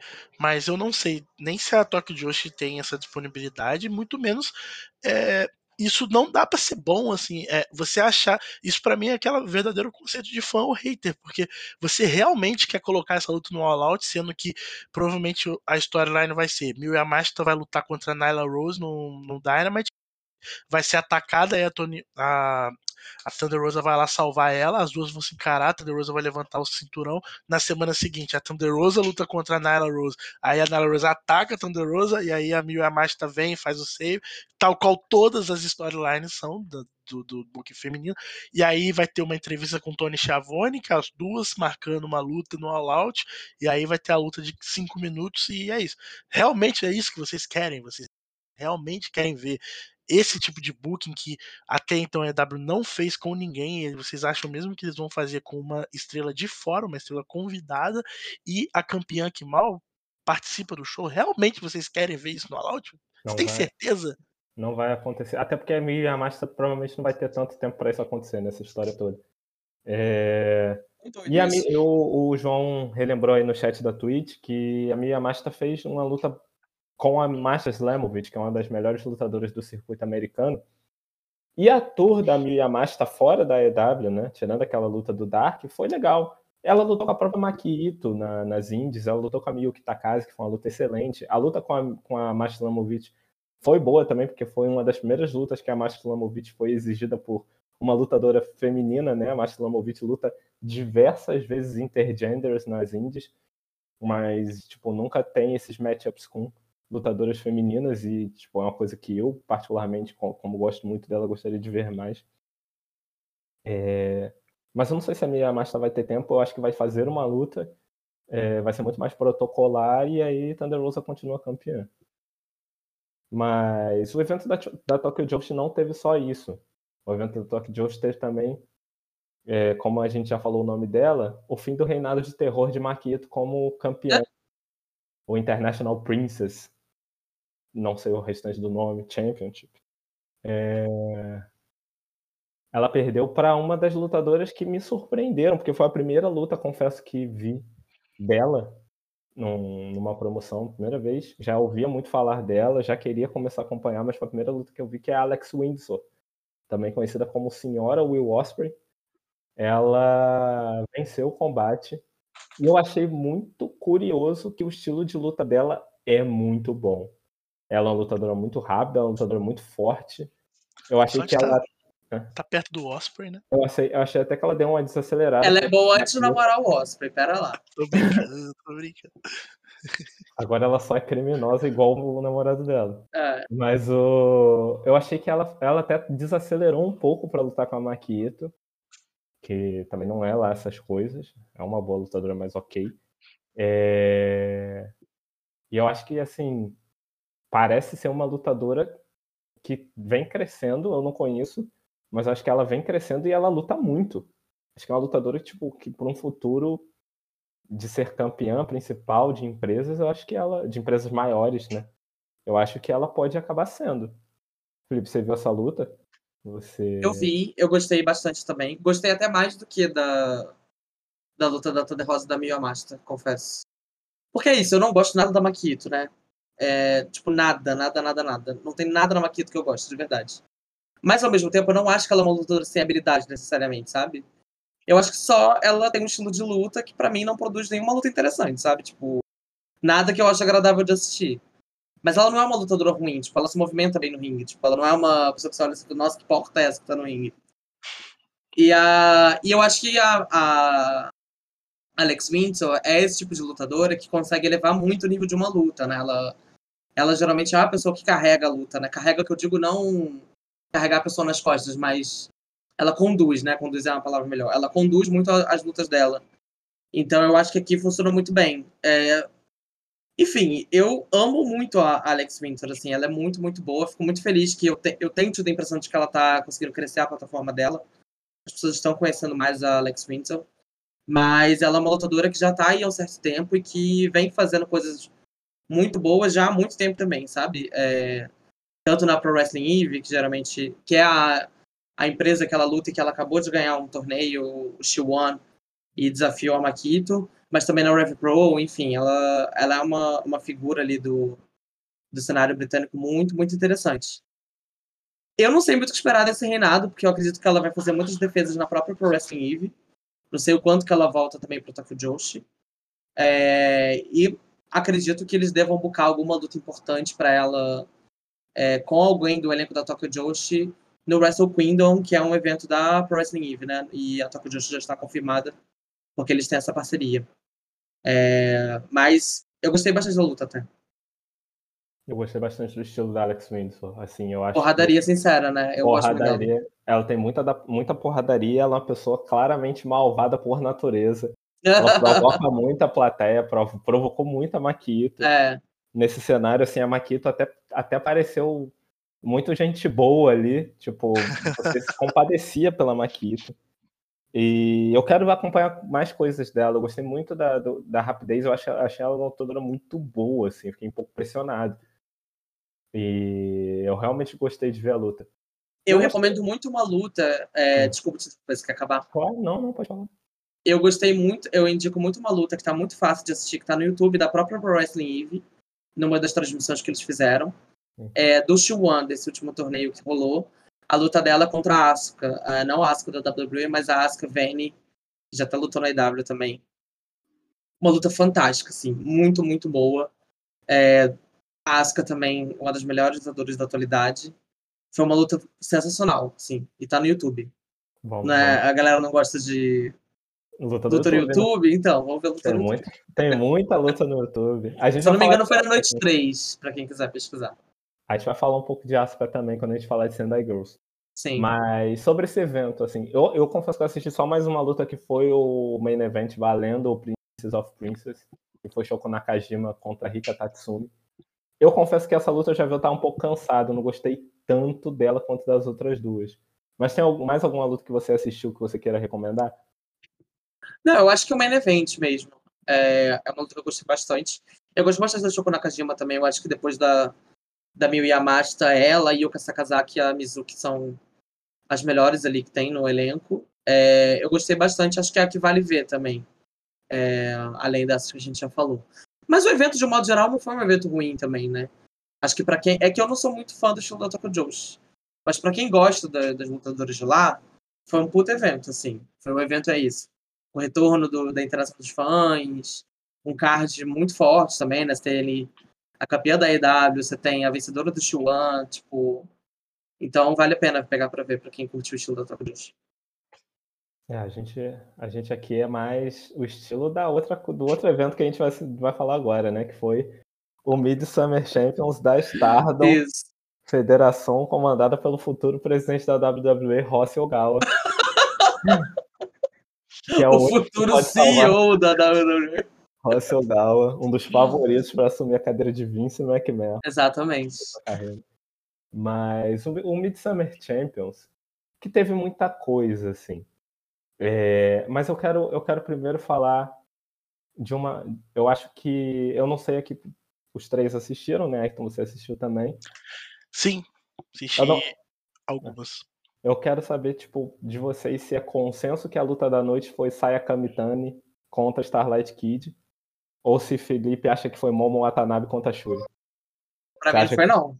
Não, nenhuma das duas? E eu digo mais, eu nem fiquei apaixonado por essa luta da saia, não, viu? Não achou? Não, eu achei uma luta muito boa, mas Uhum. não pirei tanto assim, não. Você achou que a melhor foi? Eu achei que a melhor foi Momo versus Shuri. Mas também não acho que foi uma luta do ano, por exemplo. Eu não achei que esse evento foi tão forte. Não, eu, eu achei um evento bem comum. Eu achei melhor um pouco que o Fight to the Top.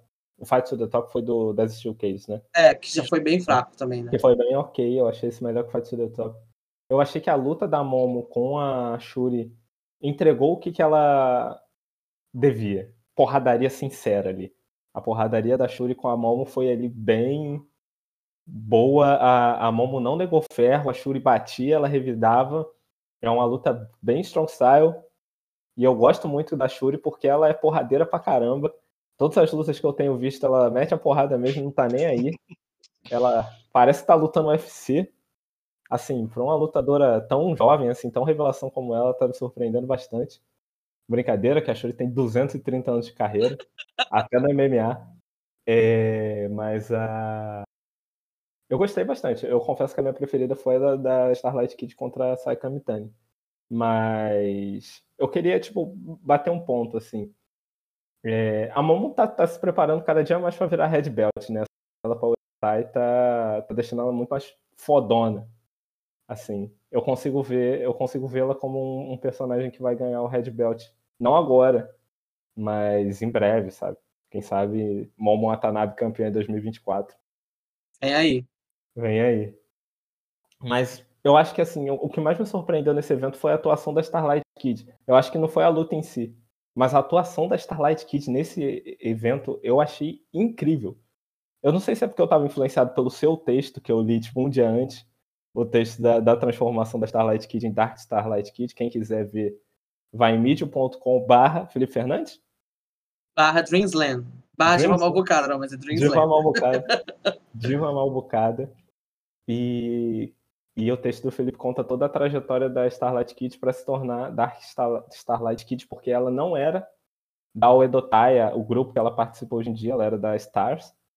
E aí ela era toda fofinha e depois ela virou uma máquina de moer gente. É, mas eu achei a atuação dela uma atuação muito fora da curva no evento. Eu não, eu não achei que a saia. Eu achei que tipo, a luta poderia ser melhor se a saia fosse menos underdog na luta. Assim. Eu acho que ela Uhum. Tomou muita porrada além do que devia. Mas a atuação da Sai foi muito boa. Eu acho que esse é um ponto a destacar do evento, além do outro que eu vou falar, mas assim, eu acho que esse é um ponto a se destacar. E essa evolução dela. Eu acho que a, a Starlight Kid ela tem se tornado, né, uma uma lutadora assim de um, de um nível muito alto e é muito impressionante como, assim como a Saya também, né? Eu acho que as duas têm tido uma trajetória parecida, né? De como que num espaço de tempo muito curto elas conseguiram ir para um patamar assim absurdo, assim de de hoje em dia já estarem sendo equiparadas às principais lutadoras da empresa, né? Então é muito surreal mesmo essa curva das duas, assim, da Acho que da Starlight Kid, por eu gostar mais do personagem dela, acaba me chamando mais atenção. Mas da Saya Kamitani igualmente, assim. E aí a gente volta muito naquele ponto, né? De como que você ter um ecossistema favorável para você treinar essas pessoas e que você consegue, de fato, desenvolvê-las, rende fruto muito rápido, né? Porque é isso, gente. As lutadoras japonesas, elas não são mutantes, entendeu? Elas são pessoas como qualquer outras. Mas lá as coisas funcionam, né? Tipo, a Saya Kamitani tem, sei lá, três anos de carreira. Em três anos, ela já fez, sei lá, dez vezes mais lutas do que a Penelope Ford e a Anna Jay na EW, sabe? Porque não tem como, gente, essas pessoas evoluírem na EW lutando, fazendo luta de dois minutos no Dark, entendeu? É, você, não, você não sai do lugar, você fica estagnado. E, e lá você tem todo esse cenário muito mais favorável, né? É favorável até demais, eu diria, porque a bicha trabalha que só. Show quase todo dia. É verdade. cara. Mas é muito impressionante, assim. Eu, é, é muito bom, assim, você poder acompanhar o progresso delas duas, assim, de perto, sabe? Tipo, a Sai era uma lutadora sofrível quando ela entrou na Stardom. Muito ruim, muito ruim. Muito ruim. E ela não para de evoluir, é impressionante. Esse reinado dela tá sendo histórico, assim. E muito jovens, né? A Saia tem 26 anos só e a Star tem 20, né? 20. 20 anos. 20 ou 19, alguma coisa assim. É, 20 anos, assim, cara. Todos os É. 20 anos e a gente tá na conversa, tipo, das melhores do mundo. Exato. É, E eu acho que além disso, para falar do evento, assim, das coisas principais do evento, a gente tem ali o, o momento This Is Us do Midsummer Champions. Ali um momento de, de pura emoção. Que foi o momento que a Natsupoi, num golpe de misericórdia, traz Júlia com um super kick no rosto. Ela cai da apron, bota a mão no rosto, incrédula, que sua bonequinha atraiu e saiu da Dona Del Mundo, né? Resolveu não ser mais a cadelinha da Dona Del Mundo, ela bem disse, para se tornar uma Cosmic Angel, uma TikToker. Se tornar uma TikToker, se tornar uma top kawaii. Sabe? Trai a Dona Del Mundo e vai pra Cosmic Angels. O que vocês acharam disso? Eu achei emocionante. Eu fiquei tocado. Principalmente no, no, momento em que a Tanakano abraça ela no final. Eu quase chorei ali junto com Tanakano, pra mim, como eu mesmo disse, e ela concordou no Twitter. Ela tem que ir pra, pra novela das nove. Ela já passou. Ela já.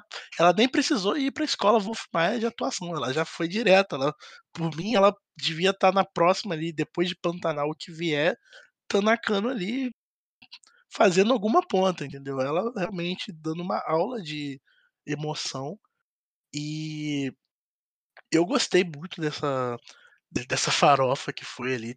Eu achei que teve uma hora que tava bem divertido quando, se eu não me engano, era a Mirai. É... Mirai? Não, a Mirai não tá. A Mirai é da Godside. A Maika, talvez? Maika, Maika, Maika, Maika. A Maika tava.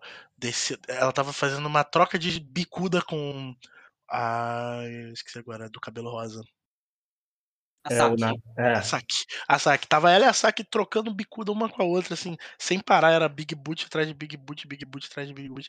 E foi, foi divertido elas se matando ali. Depois veio a. Depois, quando ficou só as quatro, né, no final, a, a, a Julia tava macetando também, dando várias cotoveladas lindas.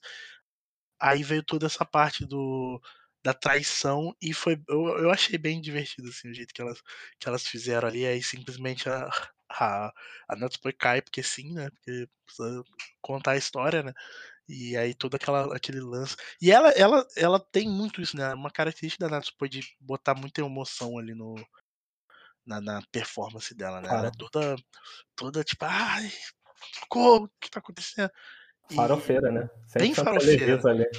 E aí, pra. Fala, Wolf. Eu achei divertido isso. Foi. Como eu assisto há pouquíssimo tempo Estado, né? acho que foi o primeiro turn que eu vi, assim, de, de, de lutador, né? Eu achei divertido ver isso. A forma que eles fizeram. Nossa, não, mas essa farofa total. Tanakano, ela pode ser filha da Lilia Cabral na próxima novela da jeito, né, Felipe? Tem. Mas, Tanakano, a próxima Helena do Maneco, né? O que, o que, que isso muda pra, pra Dona Del Mundo, Felipe? Tipo, a saída dela. Ah, eu acho que muita coisa, né? Eles perderam, sim, uma das melhores lutadoras que eles tinham na stable, né? E, e é curioso, assim, que a, a Dona Del Mundo, desde o início, era uma stable muito preservada, né? E, ela, e assim, você não tinha lutadoras ruins na, na Dona Del Mundo. E meio que cada uma meio que tinha um estilo, sabe? Você tinha a Shuri, que era super shoot fighter, um pouco mais técnica. Você tinha a Mike e a Rebecca, que são as, a, a força né, física da, da stable. Aí você tinha a Natsupoi, que era high speed, enfim. Você tinha ele tudo bonitinho. E aí, conforme a stable foi mudando, hoje a gente tem lutadoras ruins, tipo a mais Sakurai. e a gente tem perdido um pouco essa característica de cada uma meio que tem um estilo, né? É... Acho que a Dona Del Mundo sai mais fraca, né? A gente, assim, é, no, início, no final do ano passado a gente acabou de perder a Shuri, sabe? Tipo, você perder a Shuri é você perder, sabe, um dos, um dos maiores nomes da, da empresa, assim, na, da sua stable. E aí depois perderam a Mirai e agora perderam a Natsupoi, né? Claro que ainda tem, tipo, a, a Tecla, que é sensacional, mas a stable ficou um pouco enfraquecida e a Cosmic Angels tá parecendo uma agência de modelo, né? Que já é, sei lá, a nona membro da Cosmic Angels depois da fusão com a Colors, assim. Da, tipo, a Cosmic Angels tá gigantesca. É. Então tá, tá muito doido, assim. Eu acho, mas é isso, né? A, a Natsupoi acabou de entrar agora pra Death List da Julia. A Julia entra no, no Five Star Grand Prix com mais uma pessoa que ela vai querer arrancar a cabeça. E a gente só vai. Só tem a ganhar com isso, né? Porque elas vão se enfrentar no Grand Prix, né? Sim. Não, e a gente vai ver um combate de uma porradaria bem sincera entre as duas. Eu acho né? que a Julia vai matar ela, de verdade. Cara, é tudo, é tudo que a gente espera, né? A gente não É. espera nada menos do que essa violência. Eu acho Mas que a Julia eu- vai matar ela. Ah, então, tipo assim, dá pra ver aí uma pontinha de, de sports entertainment aí, né? A gente Claro. começou a ver Stardom agora, a gente não tava tanto acostumado com a porradaria só, a gente precisava dar uma farofa, né? E essa Exato. interpretação digna de, de M é incrível. Não, é assim, é... quem não viu, assista. Por favor, vá lá ver. Porque todo, todo esse ângulo, né? Todo esse arco Tanakan, Natsupoi, tá, tá uma verdadeira farofa, né? Elas estão ali. é, elas lutaram ali. Pelo, a partir do momento que eu comecei a prestar atenção nessa, nessa farofa, a, a Tanakan e a Natsupoi se matando lá, a, a Tanakan desesperada, gritando, chorando, mó comoção geral. E aí veio. é, ela ganhou a primeira, né? Depois teve a. No, no- no show seguinte lá, a Natsupoi conseguiu ganhar também, mas ficou aquela coisa ali, aquela. Claramente ali a Natsupoi queria alguma coisa diferente ali, ela já estava dando indícios ali de alguma, alguma questão, ela sendo macetada pela Julia, né, coitada, sendo explorada pela Julia o tempo todo. E aí veio finalmente a, a redenção, né? Veio a, a mudança ali, o choque. Ela.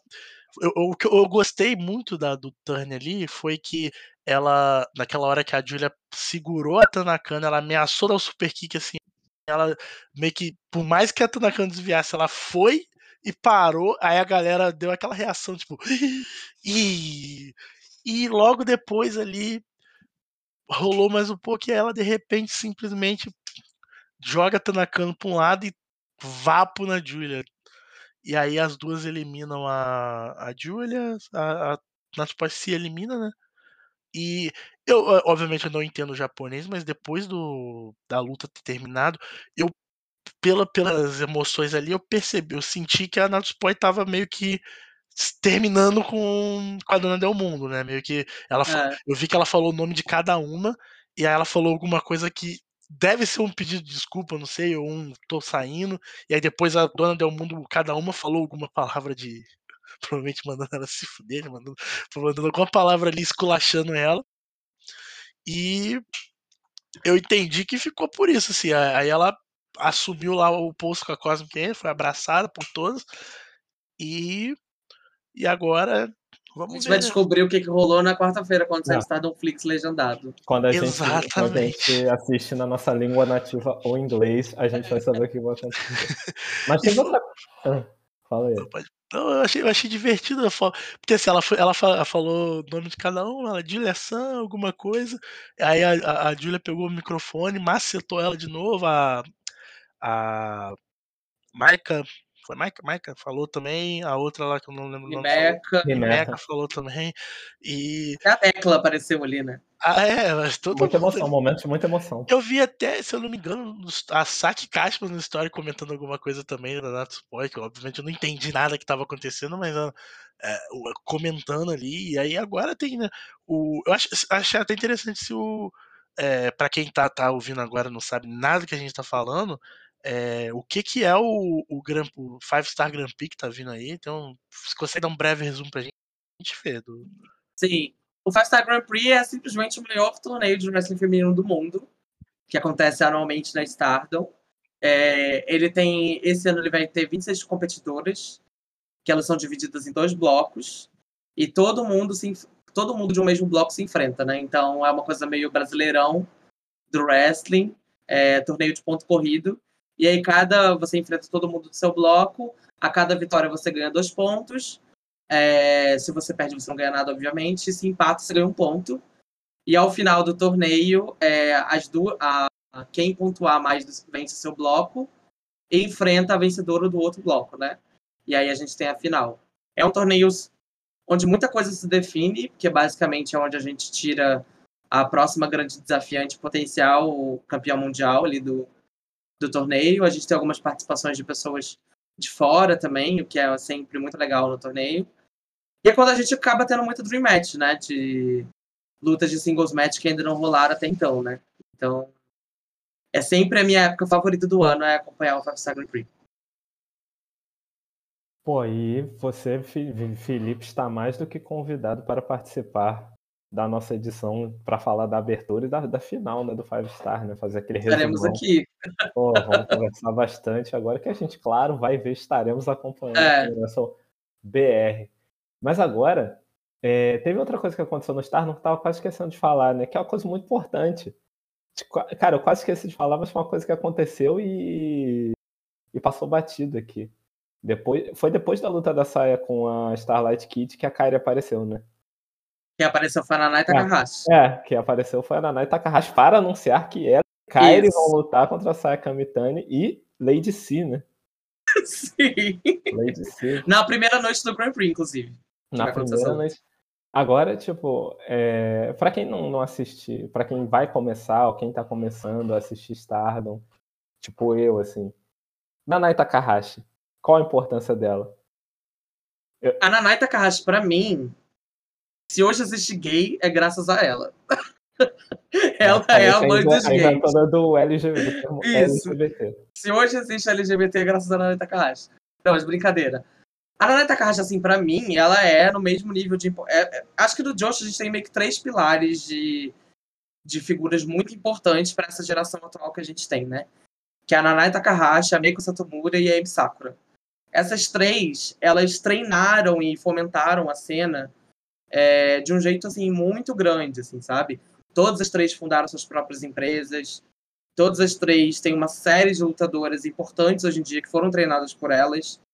E elas representam uma certa filosofia mesmo de e correntes diferentes do Dios Progresso, né? E a Nanai, ela sempre teve, ela é uma figura muito importante para Stardom porque ela foi a fundadora da Stardom junto com o Ross Ogawa. É, então, e a Nanai, ela saiu ali em 2015 por conta de um racha, por causa de um episódio muito trágico que não vem o caso a gente abrir agora, mas se vocês pesquisarem, vocês vão, vão achar. É, da luta da Yoshiko com a Akita Azukawa. E, enfim, aí rolou esse racha, ela saiu da empresa. Só que e ela tem, ela depois fundou a própria empresa, né, a Seedling. Mas no, ano, no fim do ano passado ela anunciou que ela estava se desvinculando da empresa e estaria virando uma wrestler freelancer, né? Então é muito legal poder ver a Nanai Takahashi de volta aos rings da Stardom para fazer lutas especiais, assim, né? E é uma pessoa que quem assistir na, na primeira noite do Grand Prix que nunca viu a Nanai vai ter um pouco a noção do porquê que ela é uma wrestler tão impactante, assim, porque com ela a porrada come solta mesmo, assim. E, e a Nanai Takahashi, ela foi uma das influenciadoras da Kairi Sane. Foi, ela é a foi, Kairi, É. porque a Kairi, ela foi uma das primeiras alunas da Stardom, né? Então ela estava ali no início junto com a, com a Nanai, e ela é adepta do que a gente chama de Nanaism, né? Que é esse estilo de wrestling que mete a mão mesmo. Então ela é dessa geração. Isso está sendo usado, né, na- nas storylines, né? Que a Kairi voltou agora e ela... Eu sinto que ela vai fazer um heel turn aí, eventualmente.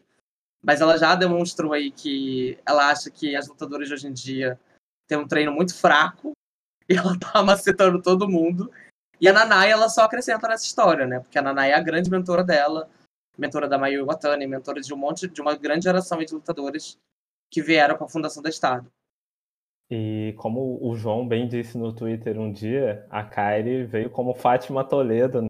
Fátima Toledo, né? de elenco Mas a, brasileira, Fa- a Fátima Toledo mesmo é a Nanai Takahashi. conhecida por torturar o seu, o seu elenco em produções de cinema.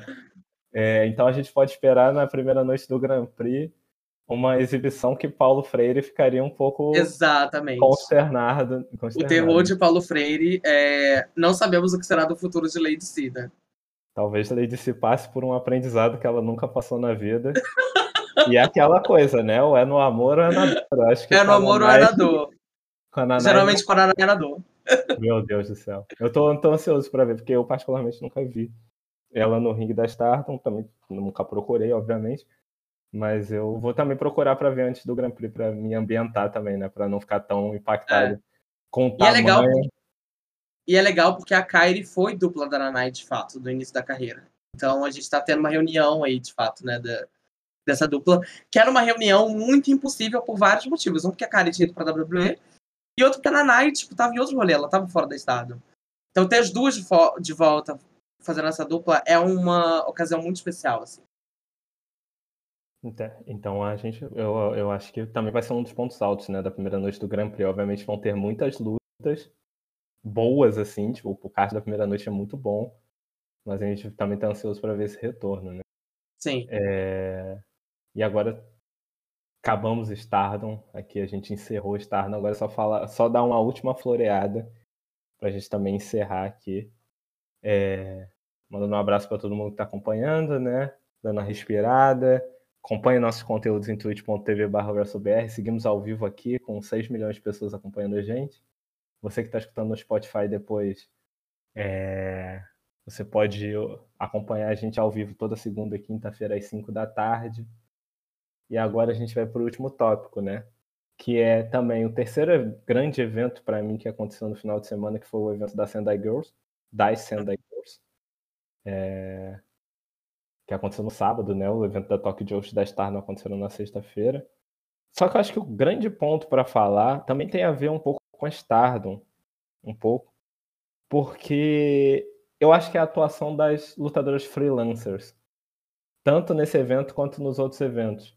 E eu acho que o principal, o ponto alto desse final de semana foi a Suzu Suzuki. Porque a Suzu Suzuki ela fez uma excelente luta na quinta-feira contra, na sexta-feira melhor dizendo, contra a Mirai no evento gratuito no YouTube, aí se você quiser ver. Aí, ó, New Blood 3. New Blood 3, gratuito no YouTube, se você quiser ver. É, pessoas mais velhas batendo em jovens, jovens, jovens adultas, como Julia batendo em Mio Amasaki. Ela, essa menina tá sofrendo muito, né? Tá triste. Ah. Essa criança está sofrendo. Se botarem ela contra a Nanai, eu vou ficar com muita dor dela. Tipo assim, não. pra mim vai ser a última parte de terra nessa menina. Não. Essa menina nunca mais vai lutar. Tadinha. Nunca mais vai lutar. Mas a, a, Suzuki fez uma ótima luta com a Mirai. A luta tem 15 minutos certinho, terminou em empate, mas é porradaria sinceríssima. É, a Mirai também fez uma. tá muito bem. Gosto muito do estilo dela. Porradeira pra caramba. E a Suzuki depois lutou na Sendai Girls no sábado. E foi contra a Dash, né? Foi uma luta hardcore. E foi uma luta hardcore muito boa, assim. É, eu não sei como, como era antes, mas eu acho que essa atuação das freelancers está muito interessante, né?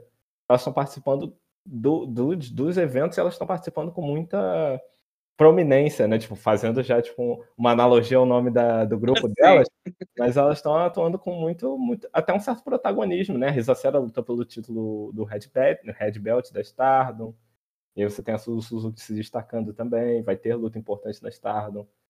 Então, a presença dessa galera está sendo muito relevante.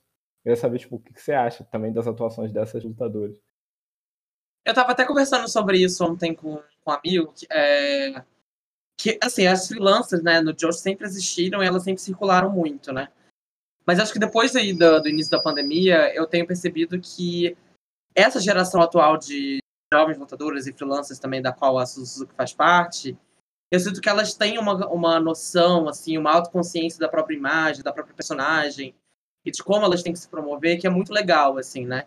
Tanto que hoje a gente tem basicamente três coletivos de super que estão circulando bastante, né, de, de freelancers, né, que é uma coisa que não é tão comum de você ver, né? Então só no, na cena do Jojo atual a gente tem tipo três grupos de freelancers que se organizaram para se bucarem, para se agenciarem, para participar de eventos maiores e tudo mais, né?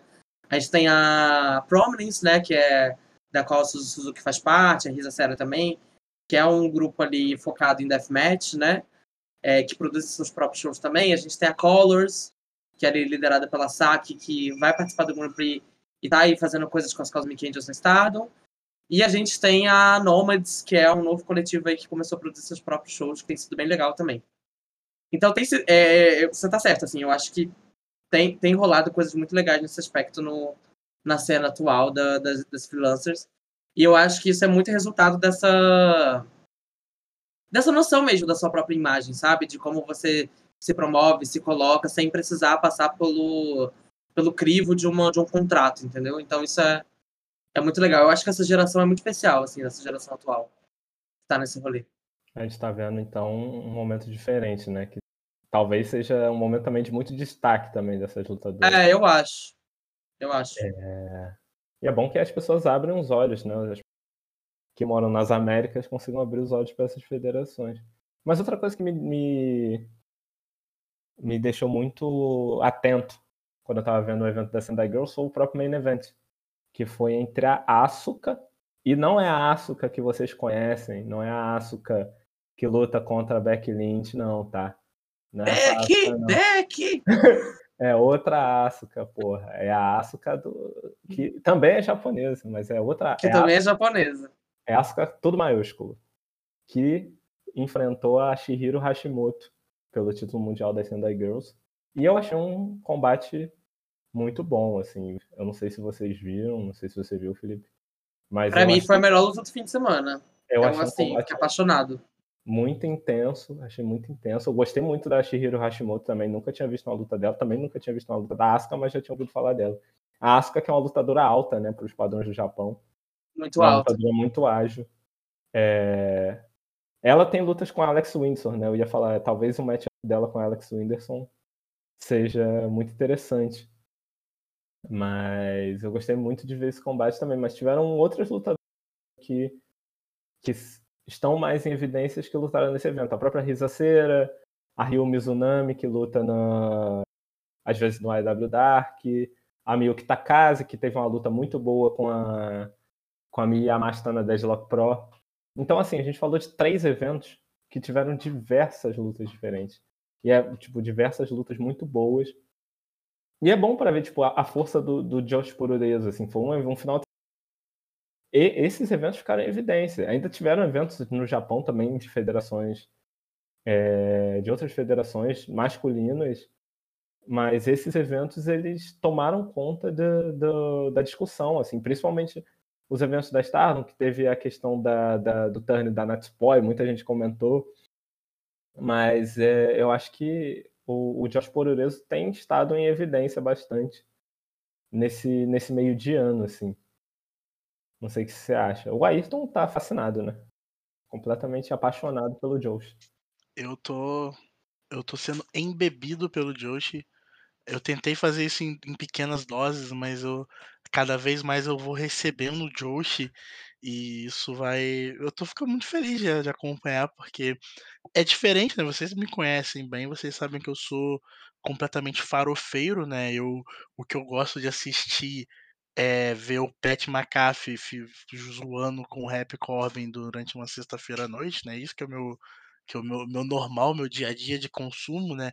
É assistir um Akira Tozawa casando com Dana Brooke no, no meio de um Monday Night Raw e depois pinando ela pelo 24/7. Então, como eu estou simplesmente agora vendo pessoas macetando pessoas e de certa forma em algumas lutas você até fala. É, é, é, o que eu costumo falar quando você. Quando eu vejo alguém falar, ah, luta livre é toda de mentira, não sei o que. Você pega uma, alguma dessas lutas que tem no Josh Progreso, você mostra para essas pessoas, essas pessoas elas vão dobrar a língua, assim, elas vão falar assim, pô, não, não entraria no ringue com essa tal de Julia, não. Essa, essa menina é maluca, essa menina é doida. E olha que a Julia nem é a mais porradeira de todas, né? Ainda tem muito mais outras ali que macetam firme, é tão forte. Então, é realmente um, eu, eu tô gostando de, de acompanhar, é diferente. Eu tô saindo da minha zona de conforto da luta livre para assistir. E tá sendo legal. E obrigado, Caio, aí, pelo seu sub. Ele deu boa noite pros senhores WrestleBR e senhora Elas que lutem. Boa noite, Caio. Senhora Elas. E o que, que, que você acha disso? Tipo, dessa. É, não é ascensão, né? Mas desse, dessa, desse dessa, desse aparecimento do Josh para uma galera que normalmente não assistia, né? Para o público que não é com o Josh Pororeso. Bem interessante, né? Que acontece bem numa época que a gente juntou com, com a senhora Elas que Lutem, né? Então é, a gente acabou que pegou na mesma época que o Josh está tendo um, uma força maior assim no, no Ocidente, né? No Ocidente não, né? No, na América, vamos dizer, né? No Ocidente, o Japão faz parte do Ocidente também. É... Ih, polêmica. Exato. Não, Japão e Ocidente. A gente já. Já, já, deve, já tiveram essa discussão. Já tivemos já essa, discussão. essa, discussão. Então, é, agora que na América tá tendo mais é, recorrência, né? Tá tendo uma visibilidade disso. E, querendo ou não, a gente, eu pelo menos acompanhava praticamente só uma empresa, agora estou comprando diversas. Então é é interessante ver é um movimento que veio justamente na época que naturalmente eu já estava assistindo mais coisas disso, né, por conta de todas as, todas as madrugadas de Discord que a gente assiste alguma lutinha dessa. Então, eu, eu acho muito interessante. É, eu, particularmente, do pouco que eu conheço, eu acho que assim, é, o Josh não precisa dessa validação americana, né, ele não pre... ele tipo assim, ele, ele vai continuar crescendo, expandindo lá no Japão com ou sem uma globalização, vamos dizer assim, é já andava sozinho com as próprias pernas e vai continuar andando. Então, eu acho que só tende a ganhar, assim, é principalmente pelo fato de que é, as pessoas pelo menos do que eu conheço, né, do, do senhor Ross Ogawa, futuro CEO da WWE, ele não se vende barato, sabe? Ele não se. Ele, inclusive, né, tem essa história de que uma grande empresa que eu acredito que é a que começa com W termina com WWE terminou é, tentou comprar a Estado um tempo atrás e ele não, não aceitou a Estado nem estava bem das peças assim né, pelo que eu sei ela mas simplesmente ele entende o valor do produto dele e ele briga por isso. Então, é, a gente não vai ver é, a Stardom, pode ver o próprio Forbidden Dot, um, um, a Stardom tinha um evento próprio nesse dia. Então, é, quando você vê uma notícia daqui falando que a, a EW tentou o contato, a EW nem entrou em contato, não ficou muito claro o que aconteceu. Na real, o que aconteceu foi que a Estado não, não cederia, a Estado tem o próprio rolê dela. É, se a agenda for conveniente para a Estado, se a Estado entender que vale a pena para ela uma exposição, vai ser nos termos da Estado. E só não aconteceu ainda por conta disso, porque você pode ver a diferença nítida aí entre. É, é, atletas da lutadoras da Tokyo de hoje que estão enfurnados lá no Dark lutando com o Sky Blue. E quanto a hum, isso não acontece, assim. Eu acredito que o Rossi não, jamais permitiria que isso acontecesse com a Stardom, assim. A não ser que fosse ganhar um, um dinheiro irrisório ali para poder valer a pena, mas eu, pelo pouco que eu conheço, eu imagino que a Stardom não vai se sujeitar a aparecer em qualquer coisa. para ter uma coisa da Stardom no, na América é, é, vai ser como a gente viu no, na última convenção lá da. Na última reunião estratégica da New Japan, que eles planejam incluir lutadoras da Stardom no, no programa da New Japan americano. Isso, para mim, é se posicionar de uma forma que você está defendendo os interesses da sua empresa. Você não está simplesmente aceitando um topa tudo por 3 dólares lá de americano que vai passar a assinar o Stardom World. Eu acho que você tocou no ponto muito interessante assim, então, porque o Ross ele não começou agora também, sabe? A Star é uma empresa de 2015, 2015 não, 2013, 2011. 2012, 11, sei lá, enfim, é. 2011. Mas o Ross, ele tá, ele trabalha com o Josh Progresso desde o início dos anos 80, dos inícios dos anos 90, desculpa, sabe? No final dos anos 80. Então ele, ele, ele esteve por trás dos grandes nomes é, da All Japan Women's Pro Wrestling, sabe? Tipo, a gente tá falando aqui de Aja Kong, de Akira Hokuto, de Manami Toyota, é, lutadoras que fizeram shows no Tokyo Dome. A gente não tá a gente tá falando de uma geração que era muito maior, inclusive, é, a nível de público e popularidade, do que a Stardom é hoje em dia, né? Muito maior. Não chega nem perto. Então ele sempre trabalhou com essa galera e ele, ele é muito envolvido com o Josh, desde sempre. E ele nunca saiu de cena também, né? Apesar do, de você ter um intervalo ali do, de tempo relativamente grande entre um sucesso e outro, ele sempre esteve envolvido e ele é o que o Ayrton falou, ele sabe o valor daquilo. Ele viu muitas lutadoras tentarem ir para os Estados Unidos e não conseguirem, voltarem frustradas é, e se aposentarem. Ele viu tudo, gente. Ele viu a Bunakano no Monday Night Raw, a Jacombo do Monday Night Raw. Então, ele não é bobo também. Eu acho que a gente pode ver e vai ver eventualmente lutadoras da Stardom no Dark, porque ele também tem interesse nessa parceria, porque um parênteses é que o Russell Gal deve ser o maior fã vivo da Tony Storm, então ele deve estar doido para buscar a Tony Storm show de fim de ano dele, então ele também tem que ceder um pouco, mas eu duvido muito que a gente vai ver o Tami Hayashita no Dark, que a gente vai ver Julia no Dark, que a gente vai ver Mayu Iwatani no Dark. É, porque ele sabe o valor da, da, dessas lutadoras e a importância que elas ocupam no elenco, né? Acho que a gente pode ver Cosmic Angels no Dark, entendeu? Ele não vai jogar a ace da empresa dele no Dark igual o Tokyo Josh fez, que jogou a Yamashita lá. Então, é um pouco isso. Acho que ele sabe negociar muito bem, né? É isso, gente. O cara, ele teve oferta da WWE, tipo, ele recusou. Se ele recusou isso, ele não baixa a cabeça pra nada, né? Porque acima disso não tem nada, gente. Né? Financeiramente falando. E uma indicação pro Hall of Fame também, deixei essa na proposta. É. E uma deitou. foto com a Stephanie McMahon que a gente não. ainda quer encontrar. Eu quero não. muito ver essa foto aí quando ele for o novo CEO da WWE. Não deitou pra WWE. Quando a Não deitou, gente. A WWE, aí sim a gente vai saber. É. Gente. Quando a, Star, quando a WWE virar Women's Wrestling Entertainment. tá quase, pô. Do jeito tá que tá. Lá. Tá quase lá. Gente, muito obrigado. Hoje foi muito. Hoje foi muito bom. Você que está aí ouvindo no Spotify agora não sabe o quanto a gente se divertiu aqui falando sobre o, o melhor, a melhor luta livre do mundo e também sobre WWE e AEW. É, Felipe, suas considerações finais. Muito obrigado por estar aqui. Muito, muito, muito, muito, muito, muito, muito obrigado. Eu sei que você vai voltar, mas sempre eu vou agradecer muito você estar aqui com a gente. Você sempre é, é, sempre muito bom conversar sobre luta livre, seja gravando coisas ou não.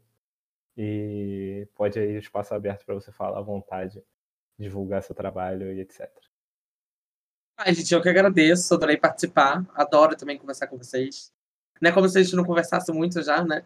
Mas, Mas é legal fazer participar dos projetos uns dos outros, assim, fico bem contente. É, você, enfim, quem quiser conhecer mais assim do nosso trabalho pode seguir o Elas Que Lutem. É, a gente está em quase todas as plataformas aí de áudio. No nosso Twitter, a gente também é Elas Que Lutem Pode. Enfim, se quiserem me seguir também para ver eu falando com você de Josh Progreso, é, falando mal da divisão feminina da IW e venenando Rossel Gal, arroba Diva Malbucada. Obrigado. Ayrton Reis, considerações finais? Nos vemos na quinta-feira. Nos vemos na quinta-feira. Agradecer a participação do maior, melhor host de podcasts a nível nacional e talvez internacional também, porque que a gente costuma ver lá de fora é Nossa, muito ruim.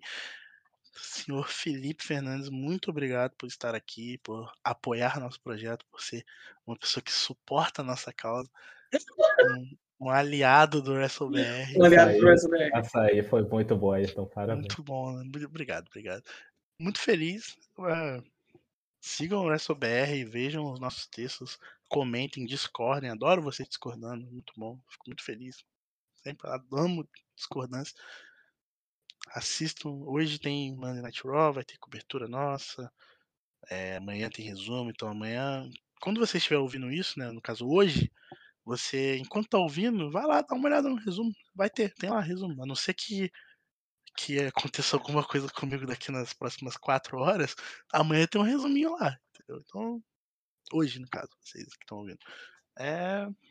Obrigado. Uma coisa importante que eu esqueci de dizer é que esse. Nossa, calma aí. Até engasguei. Uma coisa importante que eu esqueci de dizer é que esse não é o. É, além desse meu debut no WrestleMania Podcast, essa semana também vou fazer minha estreia nos textos. Que eu vou escrever, vem aí, exclusividade. eu vou é fazer. Só... a gente vai estar montando aí um guia do Five Star Grand Prix, do torneio da Estado. Vai vir essa semana, não sei quando que vai sair. É, se quando vocês estiverem ouvindo, isso já vai ter saído, mas enfim. Siga o WrestleBR de qualquer forma, que vocês vão, vão ver lá.